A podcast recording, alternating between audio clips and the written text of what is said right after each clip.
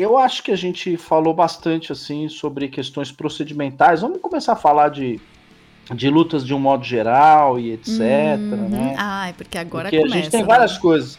É, a gente pode falar de, de UFC, de street beefs. Vamos, vamos falar então um... do, do que acabou tem... moldando aí o, o é. né, as noites. E tem uma outra coisa que eu acho que a gente precisa falar também, hum. que são os McDojos.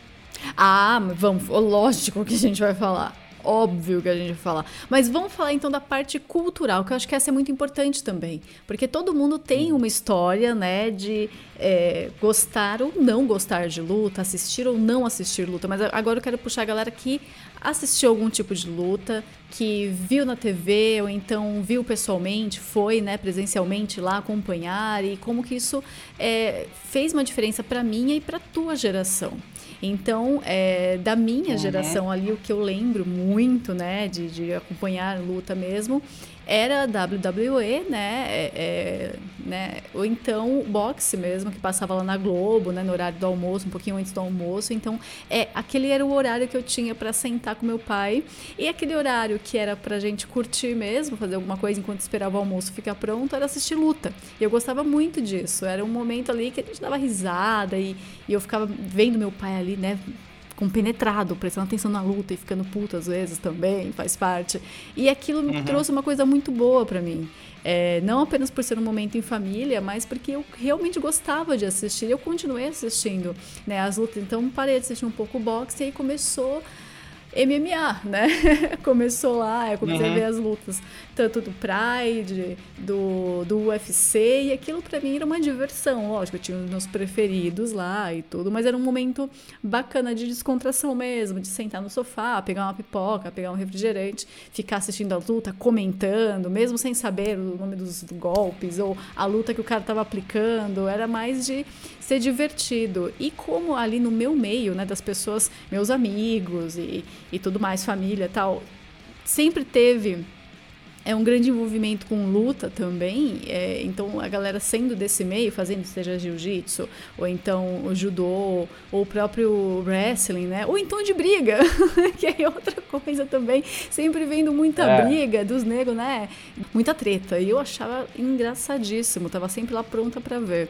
Essa é a parte que eu me acostumei a assistir as lutas. E sim, para mim, é, é, o Pride, tanto o Pride né, quanto o, o UFC marcaram bastante. E para minha geração foi justamente isso. A gente acompanhou ali, não tanto né, do WWE, que nos anos 80 também estava estourado, né? Nos anos 90 tinha um pouco ainda.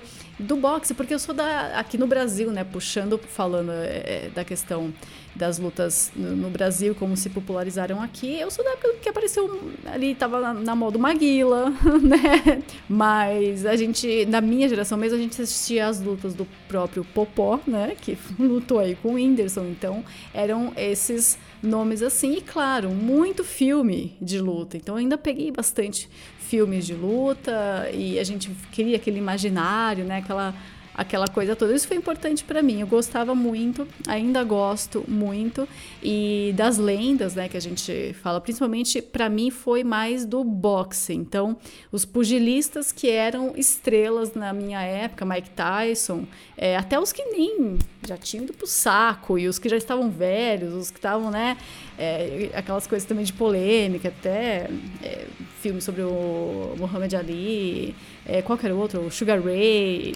E tem até, é uhum, engraçado, uhum. né, porque tem a cena lá do Príncipe em Nova York, né, o filme lá do, do Ed Murphy, em que eles estão na barbearia lá, os velhos estão na barbearia e o assunto é boxe. Então eles estão discutindo quem é o melhor lutador, que o Sugar Ray isso, que. Não, mas o Muhammad Ali, tal, tal, tal, tal, tal. Então tá uma puta conversa que você fala, cara, minha geração gosta, mas a geração dos baby boomers também gostam, e dos boomers também gostam. Eu acho que é, esse lance da luta, ela acaba sendo um pouco até unificada, porque é, é os, os pugilistas, os lutadores, jiu-jiteiro, tanto faz, de uma época, eles conseguem ir para a próxima e ainda serem heróis, sabe? É um negócio muito louco. Não sei como foi para é, você aí, é. dessa parte cultural da luta. Então, vamos vamos vamos falar o que foi o universo da luta e acredito que isso foi é, muito comum para vários é, boomers, se tiver algum ouvindo. Acho que boomer não ouve, né? Mas se tiver algum boomer aqui, ele vai se identificar com várias coisas. A luta ela esteve presente de três formas. Tá? A primeira forma é a luta ficção, por intermédio do cinema. Então, é, obviamente que não chega a ser um filme de luta, mas é um filme é, é, de disputa, de combate. Star Wars foi um negócio importante, né, para minha geração. Esses filmes que têm como pano de fundo a luta, né? Então, os anos 80 foi um período muito rico de filmes com essa temática. Foi a época que saiu o Karate Kid, a gente já vai falar um pouquinho do Karate Kid e, e eu vou entrar no mérito é, da série em si, que tem coisas importantíssimas sobre o universo da luta, é, que são tratadas de maneira mais profunda na série Cobra Kai, do, do Netflix, que é a continuação né, dos, dos quatro filmes. Do, do... Então você tem essas, é, digamos assim, esses filmes, o Rock foi um negócio muito marcante né, para minha época, o Rock Balboa. Então você tem esses filmes ocidentais de luta, né? Os filmes do Van Damme, principalmente o Grande Dragão Branco, que é o filme que tem lá o lance do comitê, etc e tal. Que ele fala da vida de um cara chamado Frank Dux, que é um, um, um dos clássicos, né, do McDojo, que a gente também já vai falar um pouquinho. sim, sim. Né? E tem cenas Mas, ótimas enfim. de meme também. E aí, o que que acontece? Você tem esses filmes americanos. Depois, você tem um outro grupo de filmes de luta que são importantes, que são os filmes do Bruce Lee. Eu não estou falando de filme chinês, nem de filme de Kung Fu, não. Eu estou falando do Bruce Lee. Filmes do Bruce Lee. Porque o Bruce Lee, ele trazia uma realidade muito grande para os filmes dele. E o Bruce Lee foi, de fato, um lutador diferenciado. Eu até brinco, pô, o, o filme mais famoso do, do, do, do Bruce Lee, que é Operação Dragão, a luta final é com Chuck Norris, que é a única luta que o Chuck Norris perde na vida dele. O Chuck Norris e um Ele... gato. E um gato, exatamente. Um gato. e é, o Chuck Norris, a única luta que o Chuck Norris perde, ele perde pro Bruce Lee. Mas os lutadores de jiu-jitsu adoram isso, porque falam assim: os caras, porra, os caras ficam lá se olhando. 20 minutos, 20 minutos na trocação, é cotovelo, é pezinho que vai, é pezinho para terminar a porra da luta numa guilhotina. A luta termina com um golpe de jiu-jitsu. É sensacional. Pra felicidade dos caras, né? É, os caras dão risada. É, mas é aquela coisa que eu tô te falando dos, dos, 12, dos 12 mandamentos do, do, do, do Hélio, né? De você fazer meme, de você fazer crônica de tudo, né? Uhum. E isso dá pra você fazer porque é no filme, né? Você não vai fazer uma luta de verdade, mas você pode tirar sarro porque é filme né? Os caras não lutaram de verdade. Mas você tem o filme do Bruce Lee. Aí tem uma outra coisa que é a série, e nossa, esse me dói o coração porque ele morreu de uma morte triste, né? Que é o Kung Fu, David Carradine, que depois ele reaparece no Kill Bill, né? Exato, Porra, exato. Um dos maiores personagens dos anos 90. O... Puta, como é que era o nome dele? É o Bill, né? É, é o Bill. Ele é o Bill. É o Bill, ele é o Bill. é, você tem o, Bill e o, e o, e, a, e o cara que treina a menina é o Pai Mei, né? Pai Mei? Eu, sim, nossa, faz tempo que eu não vejo, hein, cara, tem que assistir de é. novo, hein? O Tarantino, porra, criou uma não, marca, ele né, resga... né, Exato, ele deu uma resgatada nesse estilo de filme, nessa, nessa vibe também, né, do, do, do lance do da revenge e tal. É. Cara, foi essencial. E aí tem um, tem um filme importante para nossa geração, tanto para minha quanto para sua, que é o Clube da Luta do. do Tava do, pronta para falar dele. Uh, o Clube da Luta do, do, do, Como é que chama lá o, o, o, bonitinho da cara de areia mijada? O Brad Pitt e o Edward Norton. Brad Pitt! Brad, Brad Pitt, Pitt, exato. Brad of Pittler. É, o, o Brad Pitt, ele, enfim, também foi um cara muito importante para construir o imaginário das pessoas. Ele e o Edward Norton, né? Que é a dupla que faz parte do, do, do Clube da Luta. Sim. Porra, eles construíram o imaginário com aqueles dois personagens lá. Que inclusive sofreu censura na China, né? Eles mudaram o final do Mudaram o final. Meu Deus do céu, que negócio absurdo. É inacreditável. Não dá pra é. acreditar China. Então, você tem esse universo. Que é o universo dos filmes hollywoodianos, que é. Mas, não, mas peraí, o Clube da né? Luta, é, o Clube da Luta é Doomer até o osso. Exato, Nossa. aí já é uma outra geração, é uma outra coisa, uma outra história. Você tem os filmes do Bruce Lee e a série do, do, do Kung Fu, do David Carradine, que é um outro universo, né? E você tem um negócio que não veio parar muito no Brasil, só especialista é que acaba acabava se envolvendo nisso. Que são os filmes da década de 60, 70. Muito poucos filmes foram produzidos é, dessa natureza nos anos 80, 90 no Japão, porque aí o Japão começou a se encaminhar para um cinema mais de arte, etc. Que são os filmes chamados Shambara, que são os filmes de samurai. Enfim, eu vi muito filme de samurai. Engraçado que o cinema japonês ele procurava imitar aqueles cinemas, é, é aquele estilo é, do faroeste americano. Então eles tentavam fazer um faroeste americano com, com, com um recheio de samurai, mas eles não conseguiam é, se aproximar muito e a coisa, alguns filmes ficava ficavam absolutamente carregados com o espírito samurai, né? Então, por exemplo, a Lança Ensanguentada, que é um dos que eu mais adoro, são filmes que carregam bastante é, esse aspecto bem, bem japonês, bem nipônico. E você tem a famosíssima série do Lobo Solitário, né? Que são seis filmes, né? É, um, ah, é uma hexalogia. Sim, pode crer. É. Mas o, que o Kill é, Bill, então, mas o Kill é Bill no mangá, né? Que é baseado no mangá. É baseado no mangá. tem uma coisa é, tem uma coisa curiosa que eles chamaram um lutador de judô para fazer, que é o Tomizaburo Wakayama. O Tomizaburo Wakayama era um lutador de judô, um cara bom, mas não top, né? Tanto é que não disputou Olimpíada, não disputou ao Japão, nada, mas era um cara respeitado no mundo do judô. E aí chamaram o cara para fazer, ele falou, cara, eu nunca mexi numa espada na vida. E aí ele chegou a ter algumas aulas é, é, de Jiu-Jitsu no, no estilo, eu vou me lembrar o nome do estilo aqui, num determinado estilo, e o cara muito rapidamente, em três, seis meses, ele aprendeu os principais katas, e se você for ver o filme, é um negócio impressionante como o cara manuseia a espada. O cara é muito Porra, rápido. Tava no é sangue já. Puta, é, tava no sangue. É impressionante. E o filme é sensacional. A sé os seis filmes do Lobo Solitário é um negócio imperdível. Então, são filmes de luta que marcaram época. Então, esse é um bloco, tá? Dos filmes. Ah, mas Falei espera um pouquinho, aí. porque, porque é, até você falou do, do Lone Wolf, né, em Cub lá, do, do Lobo Solitário, que isso daí já é teve lá o, o pós-guerra, que teve um monte de filme, esse aí já estava na parte que não estava sendo produzido tanto filme mais. Depois teve um declínio, parou. E o que sobrou, a gente falou do Kill Bill, justamente, o Kill Bill Tarantino resgatou exatamente isso aí. Então o cara trouxe de volta esse, esse estilo e fez lá os filmes do, do Kill Bill, né?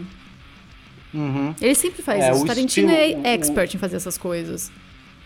O estilo do, do, do, do, do Lobo Solitário, do mangá, é Suyoryu.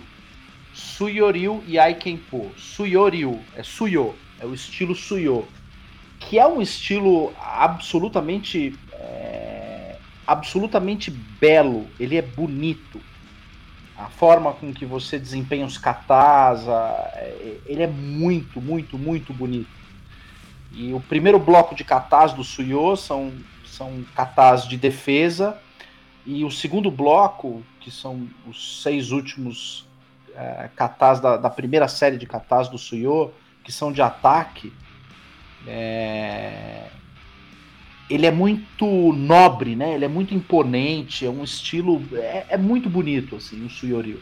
E você vê o cara fazer aquilo em lutas simuladas no filme, numa baita velocidade, né? E fora esse, você tem o, o clássico dos clássicos, na minha opinião, que é os Sete Samurais de, de Akira Kurosawa, né? Uhum. Esse estilo depois é recuperado é, com o filme do Tom Cruise, né? Que aí já tá, já aí está dentro do, dos Doomers mesmo. É, já é recente. O Último Samurai. Já. Exato. E o, o Último Samurai, ele já cria um clima é, no Japão para começar a explorar o gênero de novo, né? É, o gênero já estava sendo reexplorado é, pelo Akira Kurosawa de novo a parte dos nos anos 80 ele faz um filme chamado Han que é uma adaptação do Rei Lear de Shakespeare para o mundo dos samurais então você tem cenas de batalha de luta que são maravilhosas nos anos 80 o, o Kurosawa começou a investir aí ele para depois ele volta com o último filme da sua vida, que é o chamado Depois da Chuva, que é um filme de samurai maravilhoso, espetacular. Esse eu não espetacular. conheço. É, Depois da Chuva é espetacular, espetacular. Já tá na lista Ele... para assistir, é, pronto. Kurosawa era outra história. Esse era um puta Ah, mas o próprio samurais, né? Mas o próprio Sérgio Leone se inspirou. É. Também. Ele, ele sabia. E aí, né? quando, quando esse, esse estilo de filme Shambara, né, que são os filmes de samurai dos anos 60, 70, é, é recuperado nos anos 90 e nos anos 2000, você tem um outro filme que eu também acho sensacional chamado Os Doze Assassinos, que é ótimo, né? Então você tem esse grupo aí que é separado, não tem a ver com o cinema americano, mas são filmes de luta. E você tem os filmes típicos de japonês, voltados pro universo samurai. Tem uns que são ruins também, viu? Tem um que, pelo amor de Deus, chama Bushido, aquele lá, uma tragédia, um dos piores filmes de samurai que eu vi na minha vida. É, um filme japonês. Horrível, Intancável, é isso? Não, intancável, completamente errado. O que o cara tá passando, a mensagem que ele tá passando ali é completamente errado. Escapou aí um progressista, né? Deixaram ah. escapar um progressista e saiu cagada no filme, não óbvio. Não dá, não dá, filme não dá. Todo cagado. Mas assim, é um ou outro. A maioria é filme que vai nessa linha de né, mostrar como a luta transfere valor, né, de uma geração para outra. É, porque Aí, a gente tem esses filmes. Não, desculpa, pode continuar. Manda ver. Não, eu ia já, falar, já porque ia tem uma diferença ali também, e também tem uma influência, né? É, tem a diferença, lógico, cultural, em você fazer um filme de luta com é, ocidentais e você fazer um filme de luta com orientais. Então você tem aqui, como você falou, puto, catálogo gigantesco de filmes chineses sobre Kung Fu. Eu lembro que eu ia num restaurante vegetariano, na verdade, os caras eram de Taiwan, não eram da, né, da China. Olha lá a polêmica. Mas eles eram taiwaneses e toda vez que eu ia lá almoçar, tinha TVzinha com algum filme rolando. Então, meu almoço durava em média uns 50 minutos, porque eu ficava lá assistindo o filme, eu não conseguia sair. Eu ficava até, né, da parte que eu pegasse, eu ia até o final, às vezes pedia pra era, voltar. Era aqueles filmes chinês que depois ia, ia parar no Tela Class? Isso, também. Mas tinha de tudo, tinha novo. tinha novo, tinha velho. E, meu, né, ficava lá rolando em, em, chinês mesmo, com legenda em inglês. Eu ficava lá assistindo, achava o máximo, achava muito engraçado. Então a gente tem os filmes feitos por orientais, né? E nós ah, tem, tem aquele filme que, nossa, quando eu era. Eu já tinha saído da escola, que é um filme. Caramba. Aquele Ombá, sabe? Ombá, que era de Muay Thai, eu acho. Era, era sobre Muay Thai. A única coisa que eu lembro de Muay Thai é o, é o, é o grande dragão branco, o Paco, que era do Muay Thai. É, isso, mas é esse daí, cara.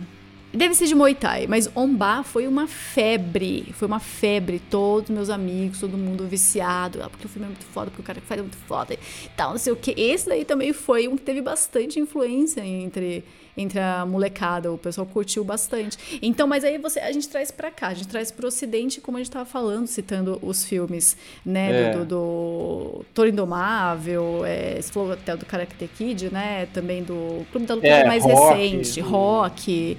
É...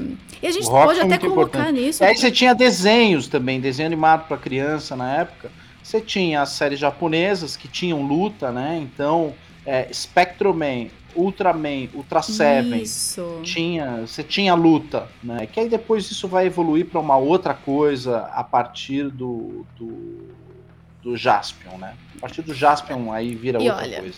A gente tem que falar dos filmes de luta também maravilhosos, produção foda. Mortal Kombat e Street Fighter. Ai, não, eu amo. Então, cara, mas eu isso, amo esses filmes. Isso aí a gente tá falando de uma outra coisa também Não, eu que sei, eu acho é, importante games, a gente né? falar. É, que é o game na formação do, do, do imaginário da cultura cultural popular mesmo. Do, do, do, moleque. É, Pô, a gente tava agora falando... o grande game é o GDO, né? E o personagem principal de luta é Jujinji. Eu aqui lançando golpes, e não são golpes financeiros, é golpe mesmo, porrada. então é que vale a pena. Mas, cara, a gente vai falar isso depois dos games, mas eu tenho que falar. A gente tinha comentado lá do, do Putin, né? Do, do Sambo. Cara, que é personagem mais marcante que o Zangief do, do, do, do Street Fighter? É, ele, Zang, ele... Zangief. Eu falo Zangief, mas tudo bem. É Zangief? Zangief. Ah, tô aprendendo agora. Zangief. Depois de anos falando errado, a gente aprende, né? Mas ele, ele luta sambo, o, o, o... Ai, como que é o nome do Mortal Kombat lá? Aquele que é meio esquisito, faz... Acho que é o Cyrex. O Cyrex, ele, ele também, ele, ele, o estilo dele é sambo. Quem mais que tem de, de, ah. de, de game? Tem do, do, do, Fatal Fury, tem um também que é sambo. Ah, o pessoal que gosta, esses sojadinhos que gostam de Mario, a Viúva Negra também faz, né? Mas no filme eu acho que é. No quadrinho não sei. É. Nos quadrinhos também, porque ela né, é da Rússia, sei lá da onde, papapá. Então, puta, tem influência pra cacete. Acho que depois é. a gente vai ter que separar um podcast só pra falar de game, né? Pelo jeito. Pô, é, seria uma boa, tá marcado já. E aí, vamos, vamos é, mudar um pouquinho agora. A gente falou de filmes, né? E tem os, os, as séries, né? Eu falei das séries japonesas. E você tem também um desenho, tinha um desenho japonês. Na minha época não existia anime, existia desenho japonês. Tinha um desenho japonês chamado Savamu. O Savamu foi uma grande influência para molecada da minha idade, até é, para uma geração mais velha que a minha, né? Então, o Savamu era um lutador e etc. Tudo.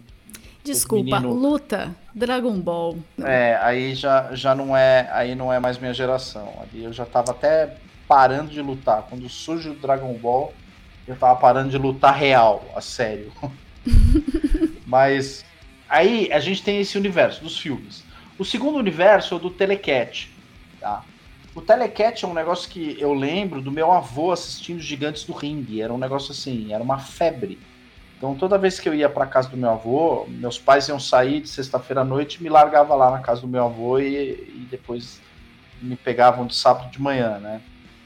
E meu avô ele gostava de assistir. Era uma sequência assim, de sexta-feira à noite, né? E eu ficava puto porque bem na hora que ia começar a sala especial ele desligava a televisão e me mandava para cama. Né? Ah. Passava de sexta, passava de sexta-feira a sala especial. Mas o que o meu avô fazia era assistir Django, que era o seriado do Django, né?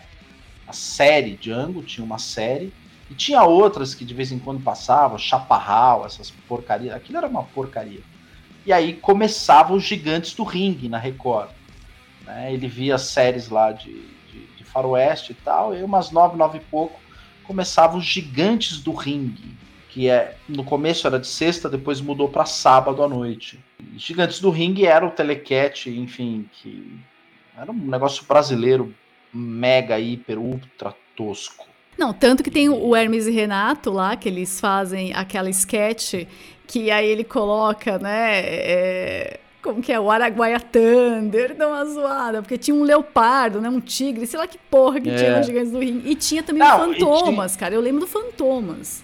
É, tinha um pouco de então, tudo, aí né? que eu ia chegar. Olha só, olha que curiosidade. A gente não combinou isso, mas eu vou te falar do Fantomas. É, você tinha, você tinha os lutadores que eram essencialmente maus. Então, é, os caras do mal era o Belo, que era um gordo que era dono de uma padaria, tocava violão, ele usava violão e sentava o violão na cabeça dos caras. Então, você tinha o Belo, é, você tinha o Aquiles, que era o mais malvado de todos. O Aquiles era o mal encarnado. E você tinha os lutadores do lado do bem. O Michel Serdan, ele começa do lado do mal e passa pro lado do bem. Depois. Você pela classe, um lutador, pela classe. É, Serdan. Você tinha é, você tinha um lutador que, pô, era o meu predileto lá, que era um cara que ele era tipo um cara nórdico. Era o assim, Ted Boy. Não, não era o Ted Boy, era o Ursus.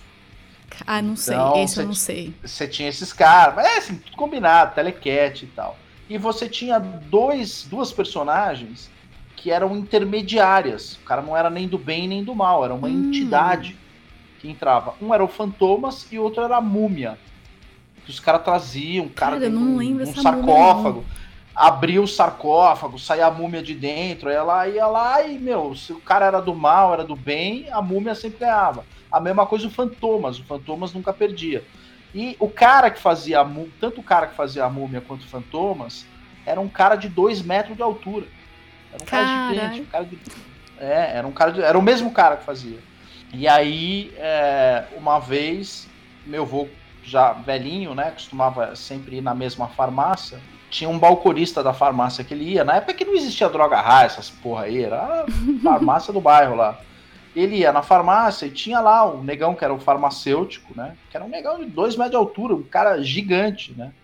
E aí um dia, meu avô conversando com ele, ele confidenciou pro, pro meu avô, né, ele falou, ah, pô, vim aqui na farmácia, que vim procurar, você não tava aqui. Ele, ah, naquele dia eu tinha um compromisso, tive que gravar. Aí meu avô falou, gravar o quê? Ah, eu faço um programa de televisão. Olha, Ah. é? Que programa você faz? Ele, Gigantes do Ringue. Aí meu avô falou, não, você não faz. Mentira. Não. Porque eu assisto os Gigantes do Ringue e nunca te vi lá. Aí o cara deu risada, falou assim, o senhor não vai me ver, porque eu sou o Fantomas. Eu sou o, o Múmia. Aí Que meu avô ficou encantado, cara. né? Pô, meu avô conheceu o Fantomas, cara. Que assim. E o cara. Não, e o cara era um tiozinho que trabalhava na farmácia, Ju. E assim, o Aquiles, se eu não me engano, o Aquiles acho que era taxista, um lance assim. Os caras, eles não viviam daquilo. Eles faziam meio pela diversão, né? Eles poderiam ter ganhado mais dinheiro fazendo aquilo. Quem ca- acabou ganhando algum dinheiro com aquilo foi o Michel Sedan, né? O Hum. Michel Sedan chegou a ganhar algum dinheiro com aquilo e tal. É, inclusive, o filho do Michel Sedan, eu cheguei a lutar jiu-jitsu com ele há 10 anos atrás, né? Não. Conhece todo mundo. É. Aí eu acabei conhecendo o velho Michel Sedan. Assim, é o tiozinho lá, é o cara é o- fazendo aquela luta simulada, meio que não é Uhum. pra valer e tal. E os caras contavam umas histórias que às vezes eles iam numa cidade do interior pra fazer as apresentações e o pau quebrava, assim, na torcida e tal. Eles tinham que descer do ringue e falar: não, calma, calma, é tudo combinado, calma, calma, calma. Não, não se precisa matem brigar. aí. É, É tudo calma. mentira. É É tudo mentira, é tudo mentira. Então, esse aí é, é, é a diversão que não é cinema, mas que era um teatrinho de luta, né? Bem teatrinho mesmo. E agora, a terceira coisa era a luta de verdade. Uhum. Então, o que que tinha, o que que a gente tinha no- na minha época quando eu era moleque que influenciou muito? Primeiro, top do top do top, Mike Tyson, né? Eu peguei o ápice do Mike Tyson. Peguei as lutas principais dele, lembro da luta dele com Pinklon Thomas, com eh, quando ele lutou com Holyfield, ele já estava numa numa descendente já, né? Mas o ápice das principais lutas dele de início de carreira quando o Mike Tyson tinha 18, 19 anos, eu, puta, eu peguei todas, assim. Foi um negócio revolucionário na época. Mike Tyson, na minha opinião, o Mike Tyson foi o maior lutador de boxe de todos os tempos, né?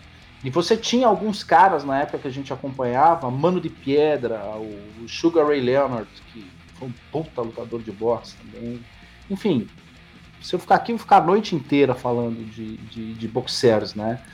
Quando o meu- boxe era a, a chamada nobre arte, né? Então, o box E- tava nos esportes nos anos 90 igual o basquete.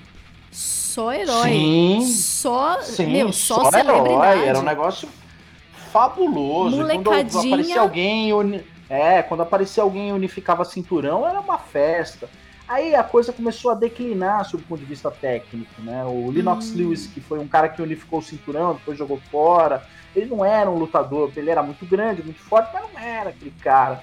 E aí a própria luta começou, o próprio boxe começou a entrar em decadência.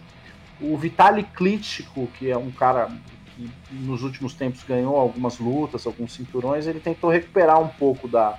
O Klitschko e o, e o, e o Pacquiao, né? Eu acho que Uhum. fizeram um grande trabalho nos últimos tempos. E óbvio, tem o, o, o- o Mayweather, né?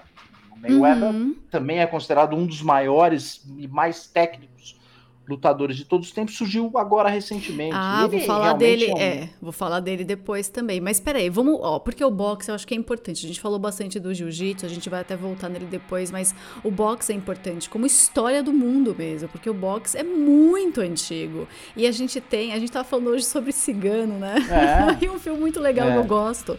Porcaria, Hollywood, mas é, o filme lá com o Robert Downey Jr., né, do, do do Sherlock Holmes, que ele vai lá e luta, né? Que ele tá pai, uhum. pensa na técnica. Eu não, vou fazer isso, pensa nos golpes antecipadamente. O cara é muito foda, Sherlock, pá, não sei o quê. Um Sherlock Holmes, né?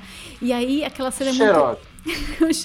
Aquela cena é muito legal da luta ali sem luva, então como eles faziam nessas rinhas de homens antes nas lutas, tal na Inglaterra e pá, né, no Reino Unido. Isso é muito legal.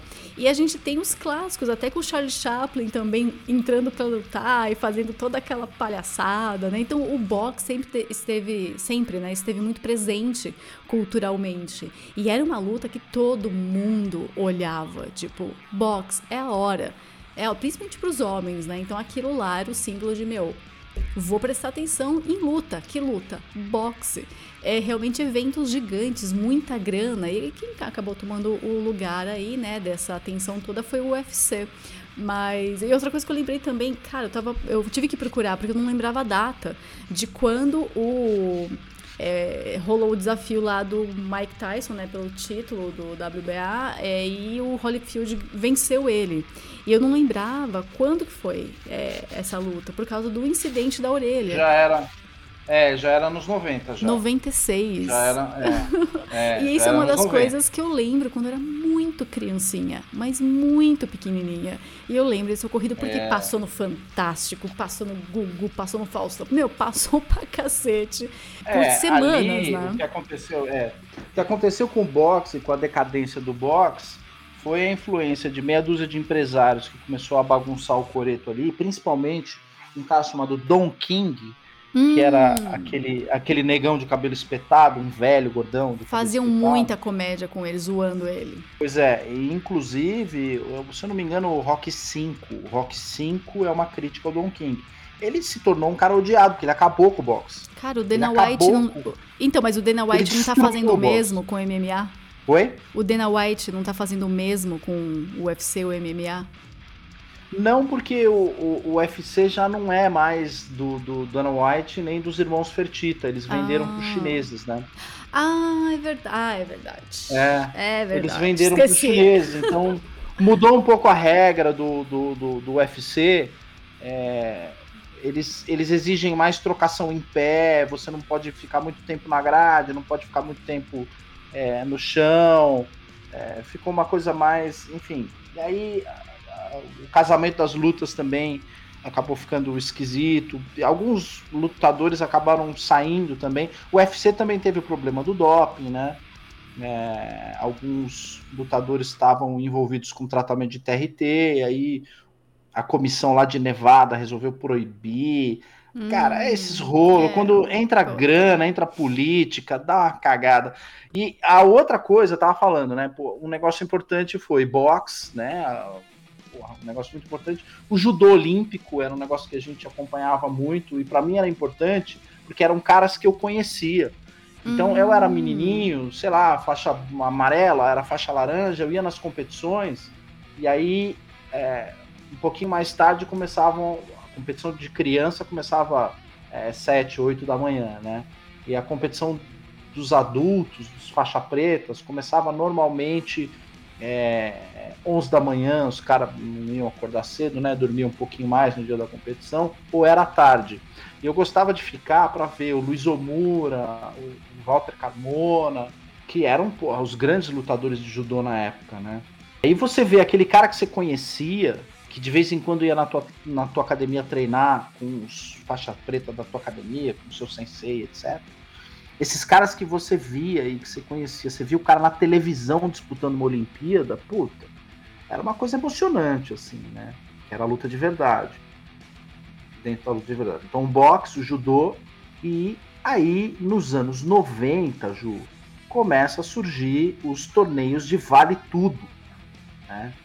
No começo se chamava Vale Tudo, você começa a ter as disputas lá de Vale Tudo, É, e é no momento que começa a surgir os polos de luta começam a surgir é, fora do Rio de Janeiro. O Rio de Janeiro era o grande polo de luta por causa da família Gracie. É, mas a vinda do Marcelo Bering para São Paulo é, fez com que, com que o estado de São Paulo, que era muito dependente do judô, começasse a desenvolver um jiu-jitsu paulista. Né? Então, o Marcelo Bering trouxe o jiu-jitsu para São Paulo e o jiu-jitsu começou a se desenvolver é, nos anos 80 em São Paulo. E você tem também a turma do Muay Thai em Curitiba, né? E começaram a se formar polos, fora o polo Manauara, né? Que ainda era de alunos é, de grandes mestres que não faziam parte é, do núcleo Grace, né? E esse, alguns desses é, estavam espalhados pelo Brasil. Por exemplo, em Campo Grande, no Mato Grosso do Sul, você tinha o mestre Vasco, que não é do núcleo Grace, né? E você começou a formar grandes centros de lutadores nos anos 80. E esses lutadores, é, liderados pelo Horion, da, da família Grace, o Horion começou a organizar torneios de luta, né? É, nos Estados Unidos. O Horion, quando há vídeo dele e tal, mestre Horion conta essa história, né? Que ele foi, enfim, com pouca grana, foi para os Estados Unidos e ele começou a organizar é, torneios de desafio e a ideia dele era apresentar o jiu-jitsu para o mundo. Dentre os filhos do grão-mestre Hélio, é, tinham dois que estavam se destacando, o Rickson e o Royce. Por razões específicas que nós nunca saberemos, são coisas que são discutidas dentro do, do círculo fechado dos lutadores, do dojo, o Royce acabou sendo o representante da família Grace nesses primeiros torneios de Vale Tudo, que foi um sucesso. O Royce passou um carro em todo mundo e aí o jiu-jitsu despontou e virou uma arte marcial famosa. E toda a estrutura que o, que o Horion tinha montado, ele vendeu essa estrutura para os irmãos Fertita. Né? E aquilo depois se tornou o Ultimate Fight Championship, o UFC. E ali, a partir daquele momento, os irmãos Fertita começaram a mexer nas regras e ajustar. Era muito mais bruto, né? Na época do Vale Tudo com o Rory. Os primeiros torneios de, de, de UFC, é, do, do, do 20 para frente, a coisa começou a ficar um pouquinho diferente e muito cara do, do, do, wrestling começou a entrar no UFC. Tanto é que tinha um, porra, um lutador famosíssimo na época, né? nos anos 90, que era o Mark Coleman. O Mark Coleman vindo do, do wrestling. Então, o wrestling começou a ter uma presença importante no UFC, e é aí que surge o Pride no Japão. Pride surgiu para concorrer com, uhum. com, com o UFC, e a gente começa a ter esses torneios de vale tudo, tinha o do Japão e o dos Estados Unidos, né? E muitos lutadores acabaram migrando do UFC pro Pride, é, e alguns já nasceram no Pride, né? Como o Vanderlei Silva, o próprio Minotauro, ele nasce no Pride. E esses caras viram um fenômeno no Japão, eles viraram heróis, assim, né? É, o, o Vitor Belfort chegou a disputar a Pride também. O Ryan Gracie era um, um grande lutador do Pride. E os japoneses começaram a produzir também os seus, os seus heróis. O maior deles foi o Sakuraba, né? Foi um grande lutador. Então, isso foi uma coisa que marcou muito, muito, muito a minha geração como espectador. Foram coisas que alimentaram muito o imaginário. Então, imagina tudo isso misturado. Grande Dragão Branco com rock, com UFC, com não sei o quê. Lógico, em tempos diferentes, né? É, mas é, estavam coisa, ali, né? estavam ali. Mas estavam ali mais ou menos num espaço de, de 5 a 10 anos entre um e outro. Mas, assim, a gente tá falando mais ou menos de um mesmo de um mesmo período, de um mesmo arco é, temporal, né? É, você já é, era adulto, né? É. E eu era criança, mas estava acontecendo é. ali e a gente estava acompanhando do é, Pride. Eu era adolescente para o início do período adulto, eu já era um, um lutador amador, né, de, de, de, judô. Eu nunca fui um, um, um, grande atleta de judô, nunca fui, é, nunca tive grandes é, resultados em, em, campeonatos relevantes, mas eu fazia o arroz com feijão ali, né? E quando eu entrei na faculdade foi o período que eu peguei minha faixa preta. Aí eu fiquei mais um, um tempinho né, no judô, depois, enfim, acabei é, é, interrompendo. Fiquei muito tempo sem lutar, fiquei uns uhum. 10 anos sem lutar, né? Mas até os 25, eu, eu parei de lutar campeonato quando eu tinha uns 22, 23 mas eu continuei treinando até uns 25. Depois, com 25, eu parei definitivamente, só voltei com 35. Ah, né? ficou 10 anos ali parado. Fiquei, fiquei 10 anos afastado de, de, de, de, de luta, né? Mas, uhum. enfim, ainda fazia outras coisas, né? Mas luta eu fiquei só assistindo mesmo. Via essas coisas, achava legal, me divertia e tal. Filme de luta, isso, aquilo. Então, esse aí era o, o, o, círculo, né, o contexto. Eram os veículos disso que a gente falou aí na, na primeira parte do podcast. Era Exato. o que veiculava a luta, né? É o que trazia a luta mais próximo das, das pessoas do dia a dia, é porque quando você estava ali, é, você era criança, você era adolescente, eu também, tudo, né?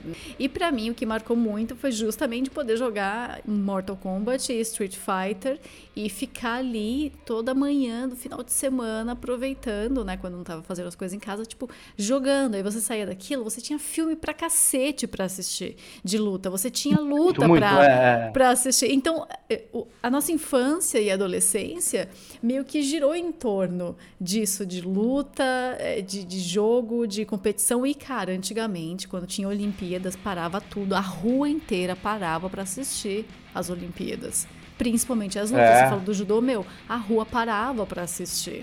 Então ficava um silêncio, todo mundo prestando atenção.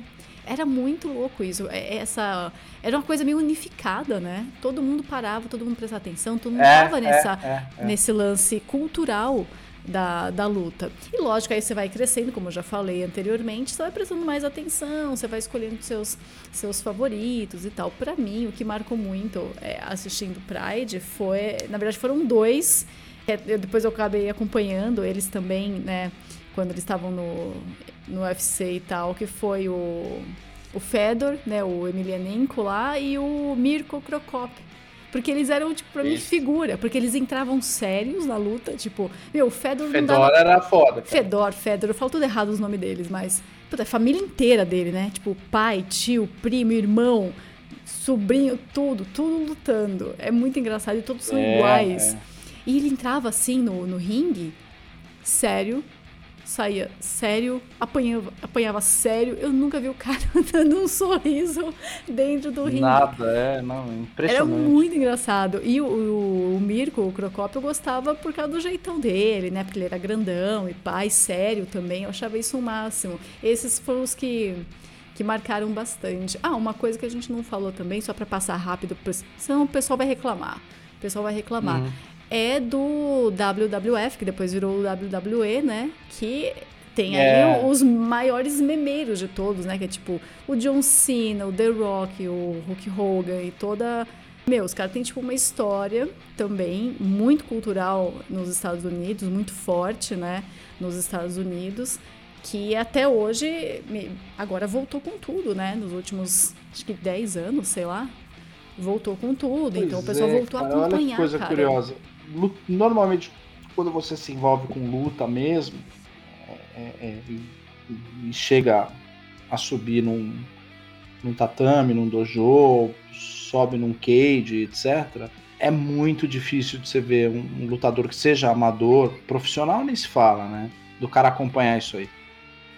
Meu, isso aí é muito, muito boomer, cervejeiro, cara que briga em bar e etc. Eu nem tenho condições de comentar porque eu nunca vi um WWF ou WWE completo. Assim. E se você for verificar com, o lutador, ninguém curte, porque os caras falam, puta, isso é tipo uma marmelada que não tem nada a ver, né? É mais uma atração, é como se fosse realmente é, ali entretenimento. É, teatro. é um teatro, mas é que nem se falou do telecat, é a mesma coisa.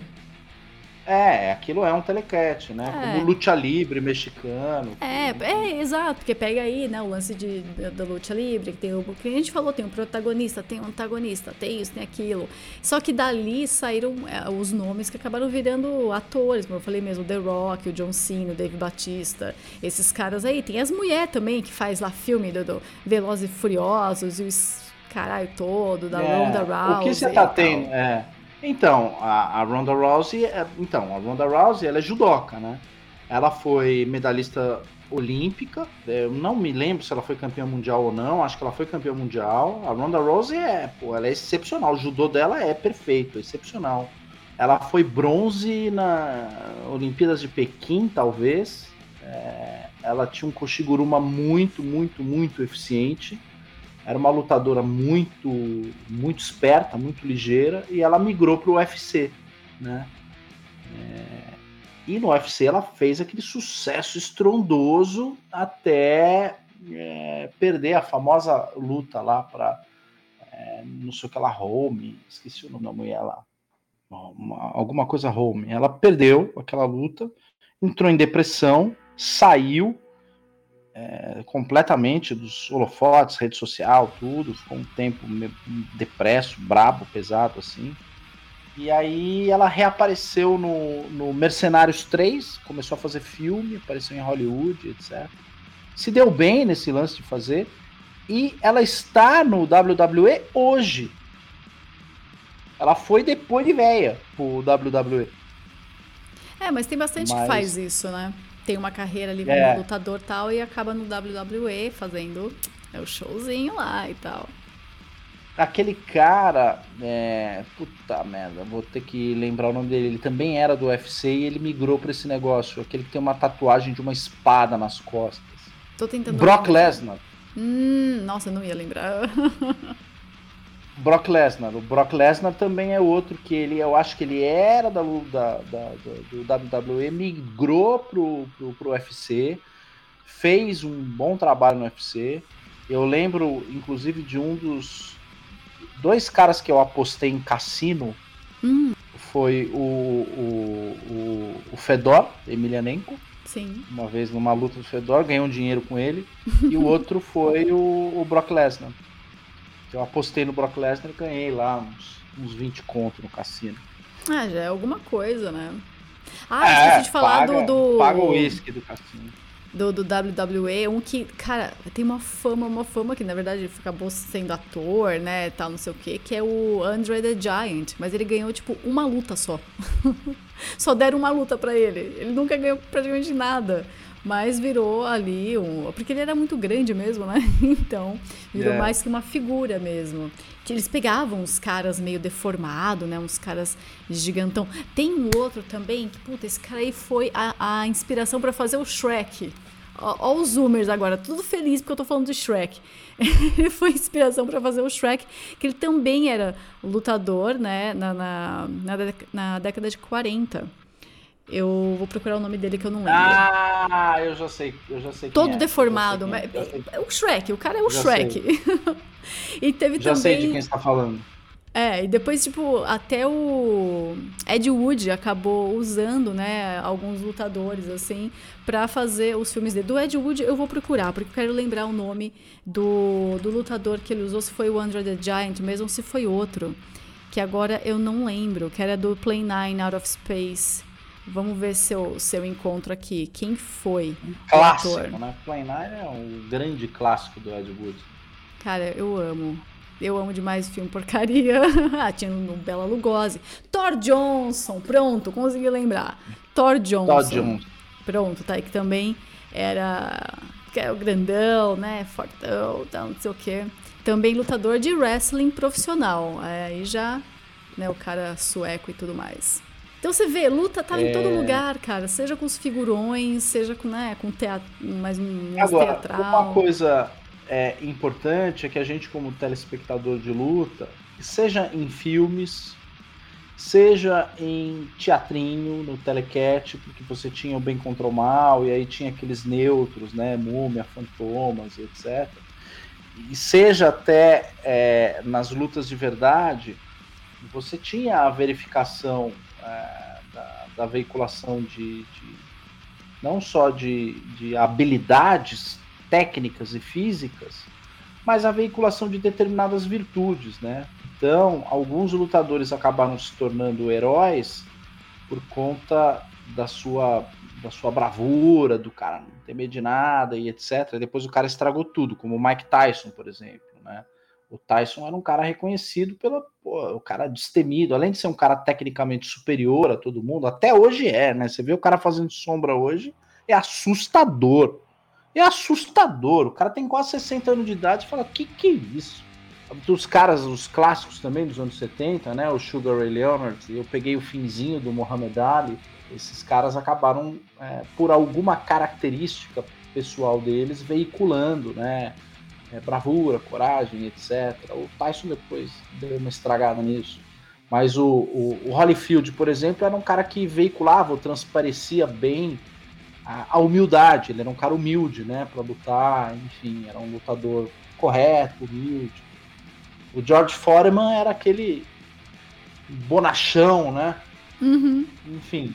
Virou empreendedor. E... É, Muitas aí você refe pega... refeições saudáveis pro, pro povo. Você pega os caras do UFC, cada um vestia ali um, uma personagem para poder levar pro ringue de luta, né? no UFC você vê também. Lógico, quando você parte pro MMA, UFC, você começa a torcer pra tua arte marcial. Eu torcia e torço até hoje para quem é do jiu-jitsu, né? Então já tá parando, Demian Maia, Jacaré, esses caras já estão parando, mas como são caras oriundos do jiu-jitsu, ele vai entrar e com quem ele disputar, eu vou torcer para ele, né? Vitor Belfort, não me interessa com quem ele luta, ele é oriundo do jiu-jitsu, vou torcer para ele. E é mais ou menos assim que a gente é, operava na época, né? A gente operava, é, falar, pô, o cara tá defendendo a, minha arte lá, o meu esporte. É como se o cara estivesse me representando lá, é um negócio que eu faço. E legal que o cara tá levando o nome da arte é, mundialmente, tá testando com outros estilos e tal.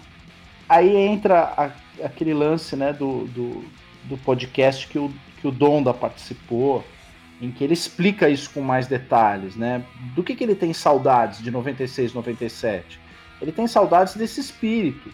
E na medida em que você começa com essa cultura progressista, cancelamento, essa coisa ultraliberal dos tempos de hoje, em que você acaba com a arte marcial e você acaba confinando a arte marcial para um universo literalmente de clube da luta, porque vocês acham que acabou? Não, os caras estão se confinando dentro das academias e desenvolvendo suas técnicas de uma maneira é, que não fique mais exposto ou aparente. É, aí no, no, no bottom line, o que, que acontece? Você tem hoje toda um, um, uma cultura marcial é, que está andando paralelo na sociedade.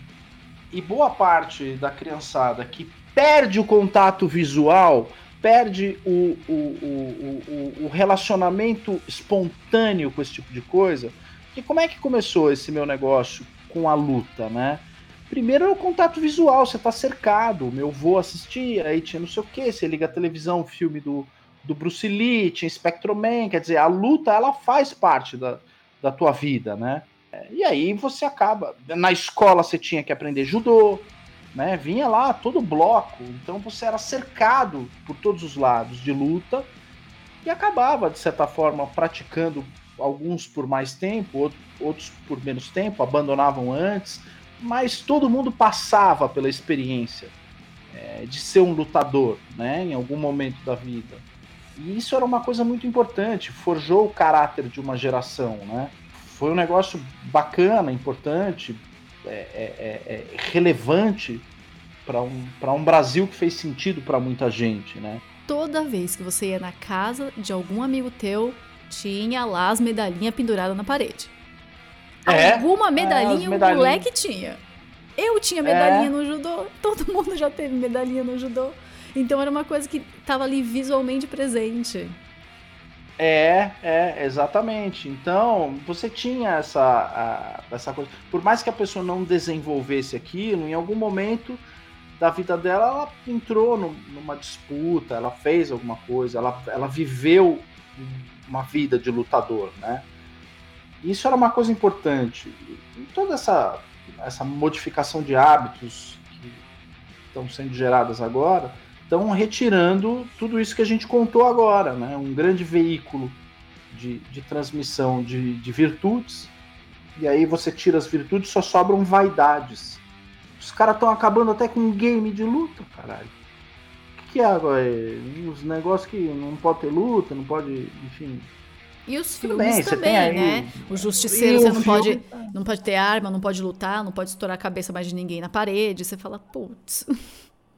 Exatamente. E assim, um dos aspectos fortes da trilogia Matrix, que era a questão da luta, é o que fica mais, digamos assim, é, prejudicado nessa nova versão aí no muito, Resurrection. Né? Muito, porque perde então... a alma do negócio. Nossa, eu lembro, né, quando saiu Matrix lá em 99, puto, foi um estouro, uhum. todo mundo querendo aprender com Gifu e papai, não sei o, o quê. É, Ken, Ken Reeves é lutador de jiu-jitsu, né? Lutador ruim, mas, mas é. Eu acho que ele é faixa azul de alguém lá nos Estados Unidos, mas ele passou por um dojo aí, fez. É, mas fez, é. né? Mas fez. E quando você vê. E você tem, filme... você tem muito artista, né? Muito artista também, que até tava falando do, do Horion. Uma coisa curiosa uhum. do Horion, quando ele foi para os Estados Unidos, ele lançou o UFC. Eu não sei em que, em que ponto aí da vida chamaram ele para ser coreógrafo é, de um filme em Hollywood. E esse filme é o Máquina Mortífera. A luta final do Máquina Mortífera 1, que o Mel Gibson é, sai na mão no jardim da casa do, do, do Murdoch, uhum. que era o parceiro dele, é uma luta coreografada pelo Horion. Ai, né? que foda. E o Horion fez, o Horion fez parte daquele. É, ele fez parte do filme, ele participou, tem fotos do Horion abraçado com o Mel Gibson, e eles se tornaram amigos, são amigos até hoje, né? O Horion e o Mel Gibson são são amigos. E o Mel Gibson se tornou aluno do Horion durante muito tempo de Submission, Jiu-Jitsu no Gi. Né? É, ele chegou a fazer durante um tempo.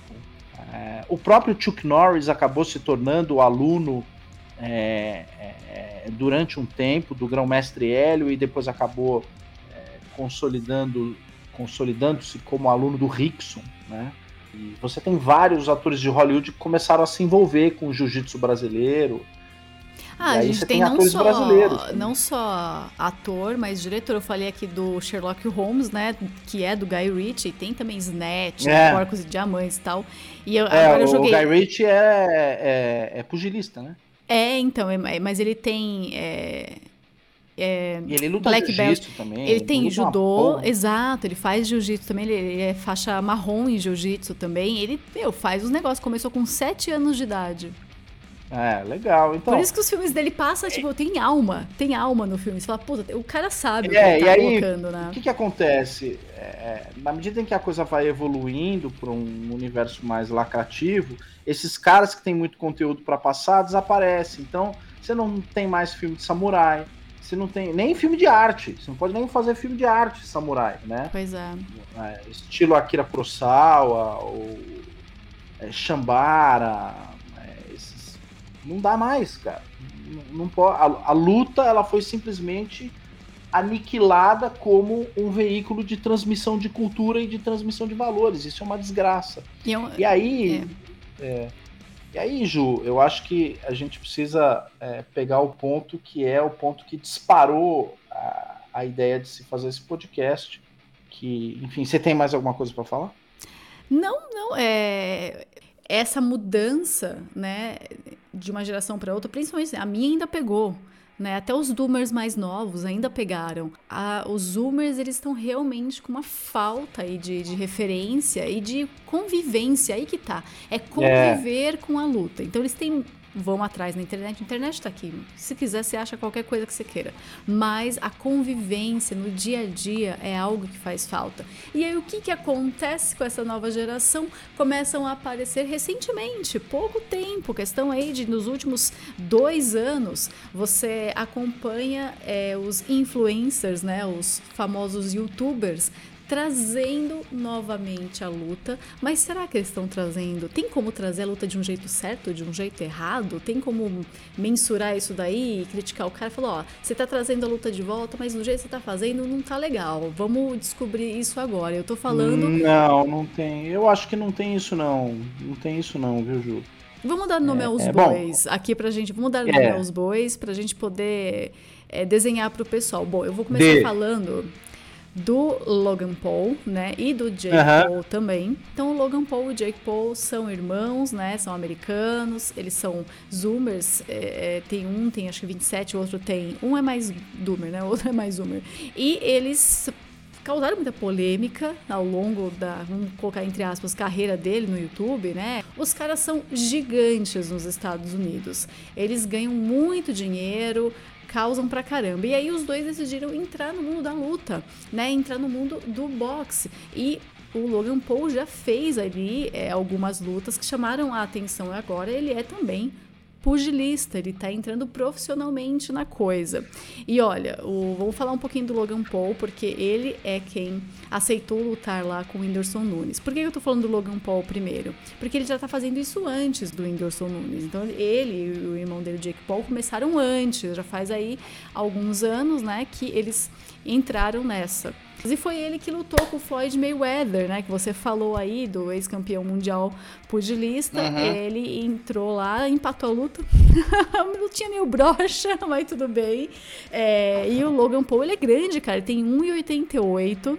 Tá fisicamente bem. E ele tá lá, meu, fazendo as coisas dele. E essa luta com o Mayweather movimentou mais de 600 milhões de reais. Cara, é muita grana. E tudo começou, na verdade, ó, o primeiro embate né, do Logan Paul foi uma briga que ele teve com o KSI lá em 2018. E a luta terminou também no empate técnico. Agora, em 2019, eles tiveram uma revanche e ele acabou perdendo pro KSI. É, acontece, né? Acontece, mas isso movimentou muita grana também. Ele se divertiu, os dois se divertiram e sempre é um provocando o outro. Então, por que eu tô contando essa parte do Logan Paul? Na parte da provocação. Quero destacar aqui o lance da provocação. Eles são provocadores mesmo, então sempre que vão fazer um vídeo ou vão convocar alguém para uma luta, é, uma, é um drama do caramba. É tipo muito, muito drama. E o que nós vimos aqui no Brasil foi diferente. A relação do Whindersson Nunes né, com o Popó. Ali foi tudo meio amistoso, né? Se você for ver, os dois se preparando, um de lá, um de cá, felicidade, uh, good vibes, não sei o quê. Eles acabaram indo pra luta, empatou também, né? Foi uma lutinha bem broxinha também, mas uhum. é, o, não, o lance foi, é diferente. Foi uma boa luta, mas tecnicamente ela não empatou, não. Porque o, é. o Whindersson Nunes foi, ele foi a knockdown duas ou três vezes. Então ela não foi empate. Foi empate por uma questão, sei lá, de marketing. De marketing. Mas tecnicamente, é, tecnicamente ele perdeu a luta. Exato. Então, essa diferença eu queria mostrar, dando esse histórico do Logan Paul e do Jake Paul, com o histórico inicial agora, né, do Whindersson Nunes. Então, Evandro Pontes teve a luta lá, o Whindersson Nunes Popó trouxe também aí, acho que 24 milhões de, de reais essa luta, um pouco mais, valores uhum. altos envolvidos, muita gente assistindo, né, lá no pay-per-view e tudo mais. Trouxe de volta a atenção da molecadinha dos seus 8 até os seus 18 para o boxe como que você acha que vai ser essa, esse impacto desses youtubers gigantescos aí com milhões de seguidores Sim. trazendo o esporte, trazendo a luta de volta? Tá certo, tá errado? Como que é? Então, vamos, vamos, vamos, vamos por partes, né? Vamos falar dos irmãos Paul. É, eles têm esse lado marqueteiro, da polêmica, isso também faz parte da luta, né?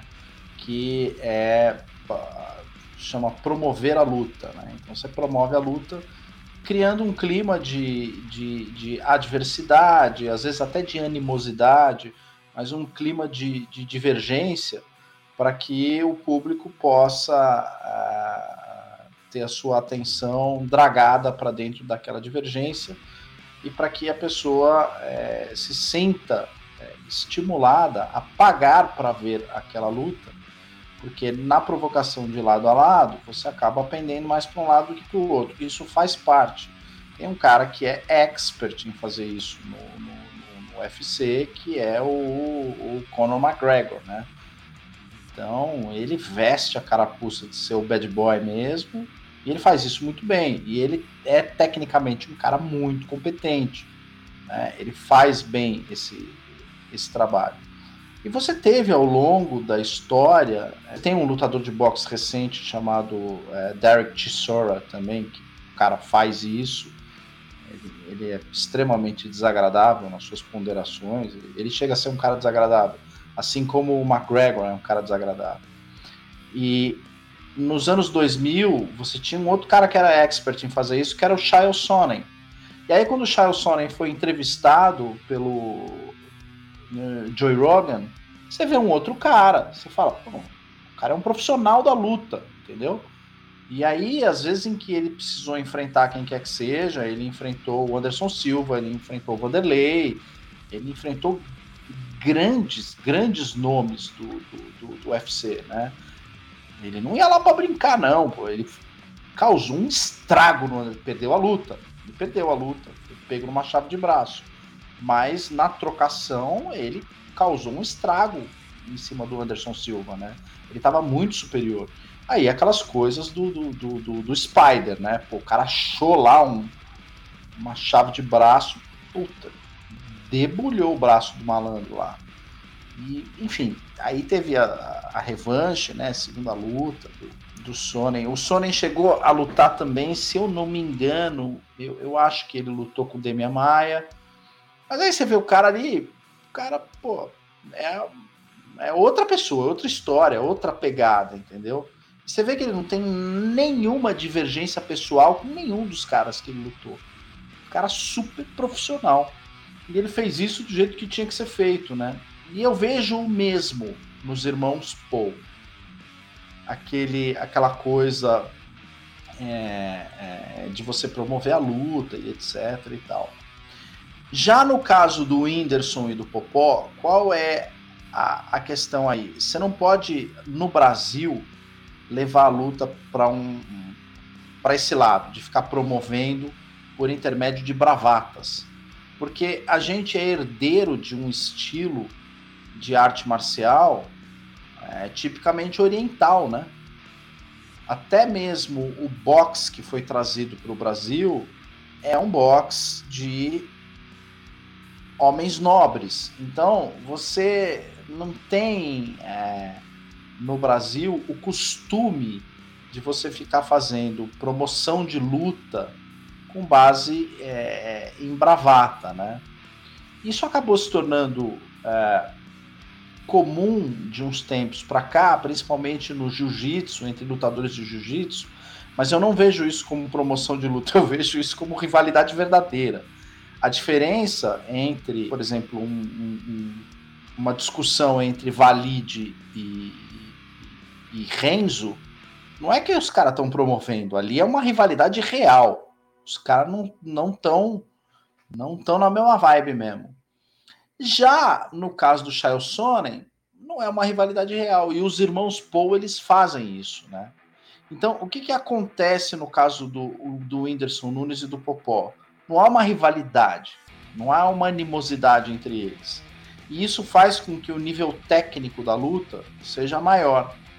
Você tem menos emoção, menos coração, aquela coisa, né, tal, que atrai mais público mas você tem uma luta mais séria, mais técnica, né? Apesar da luta ter descambado em alguns momentos para um excesso de descontração. Eu vi um excesso de descontração na luta do Whindersson Nunes e do Popó em alguns momentos, né?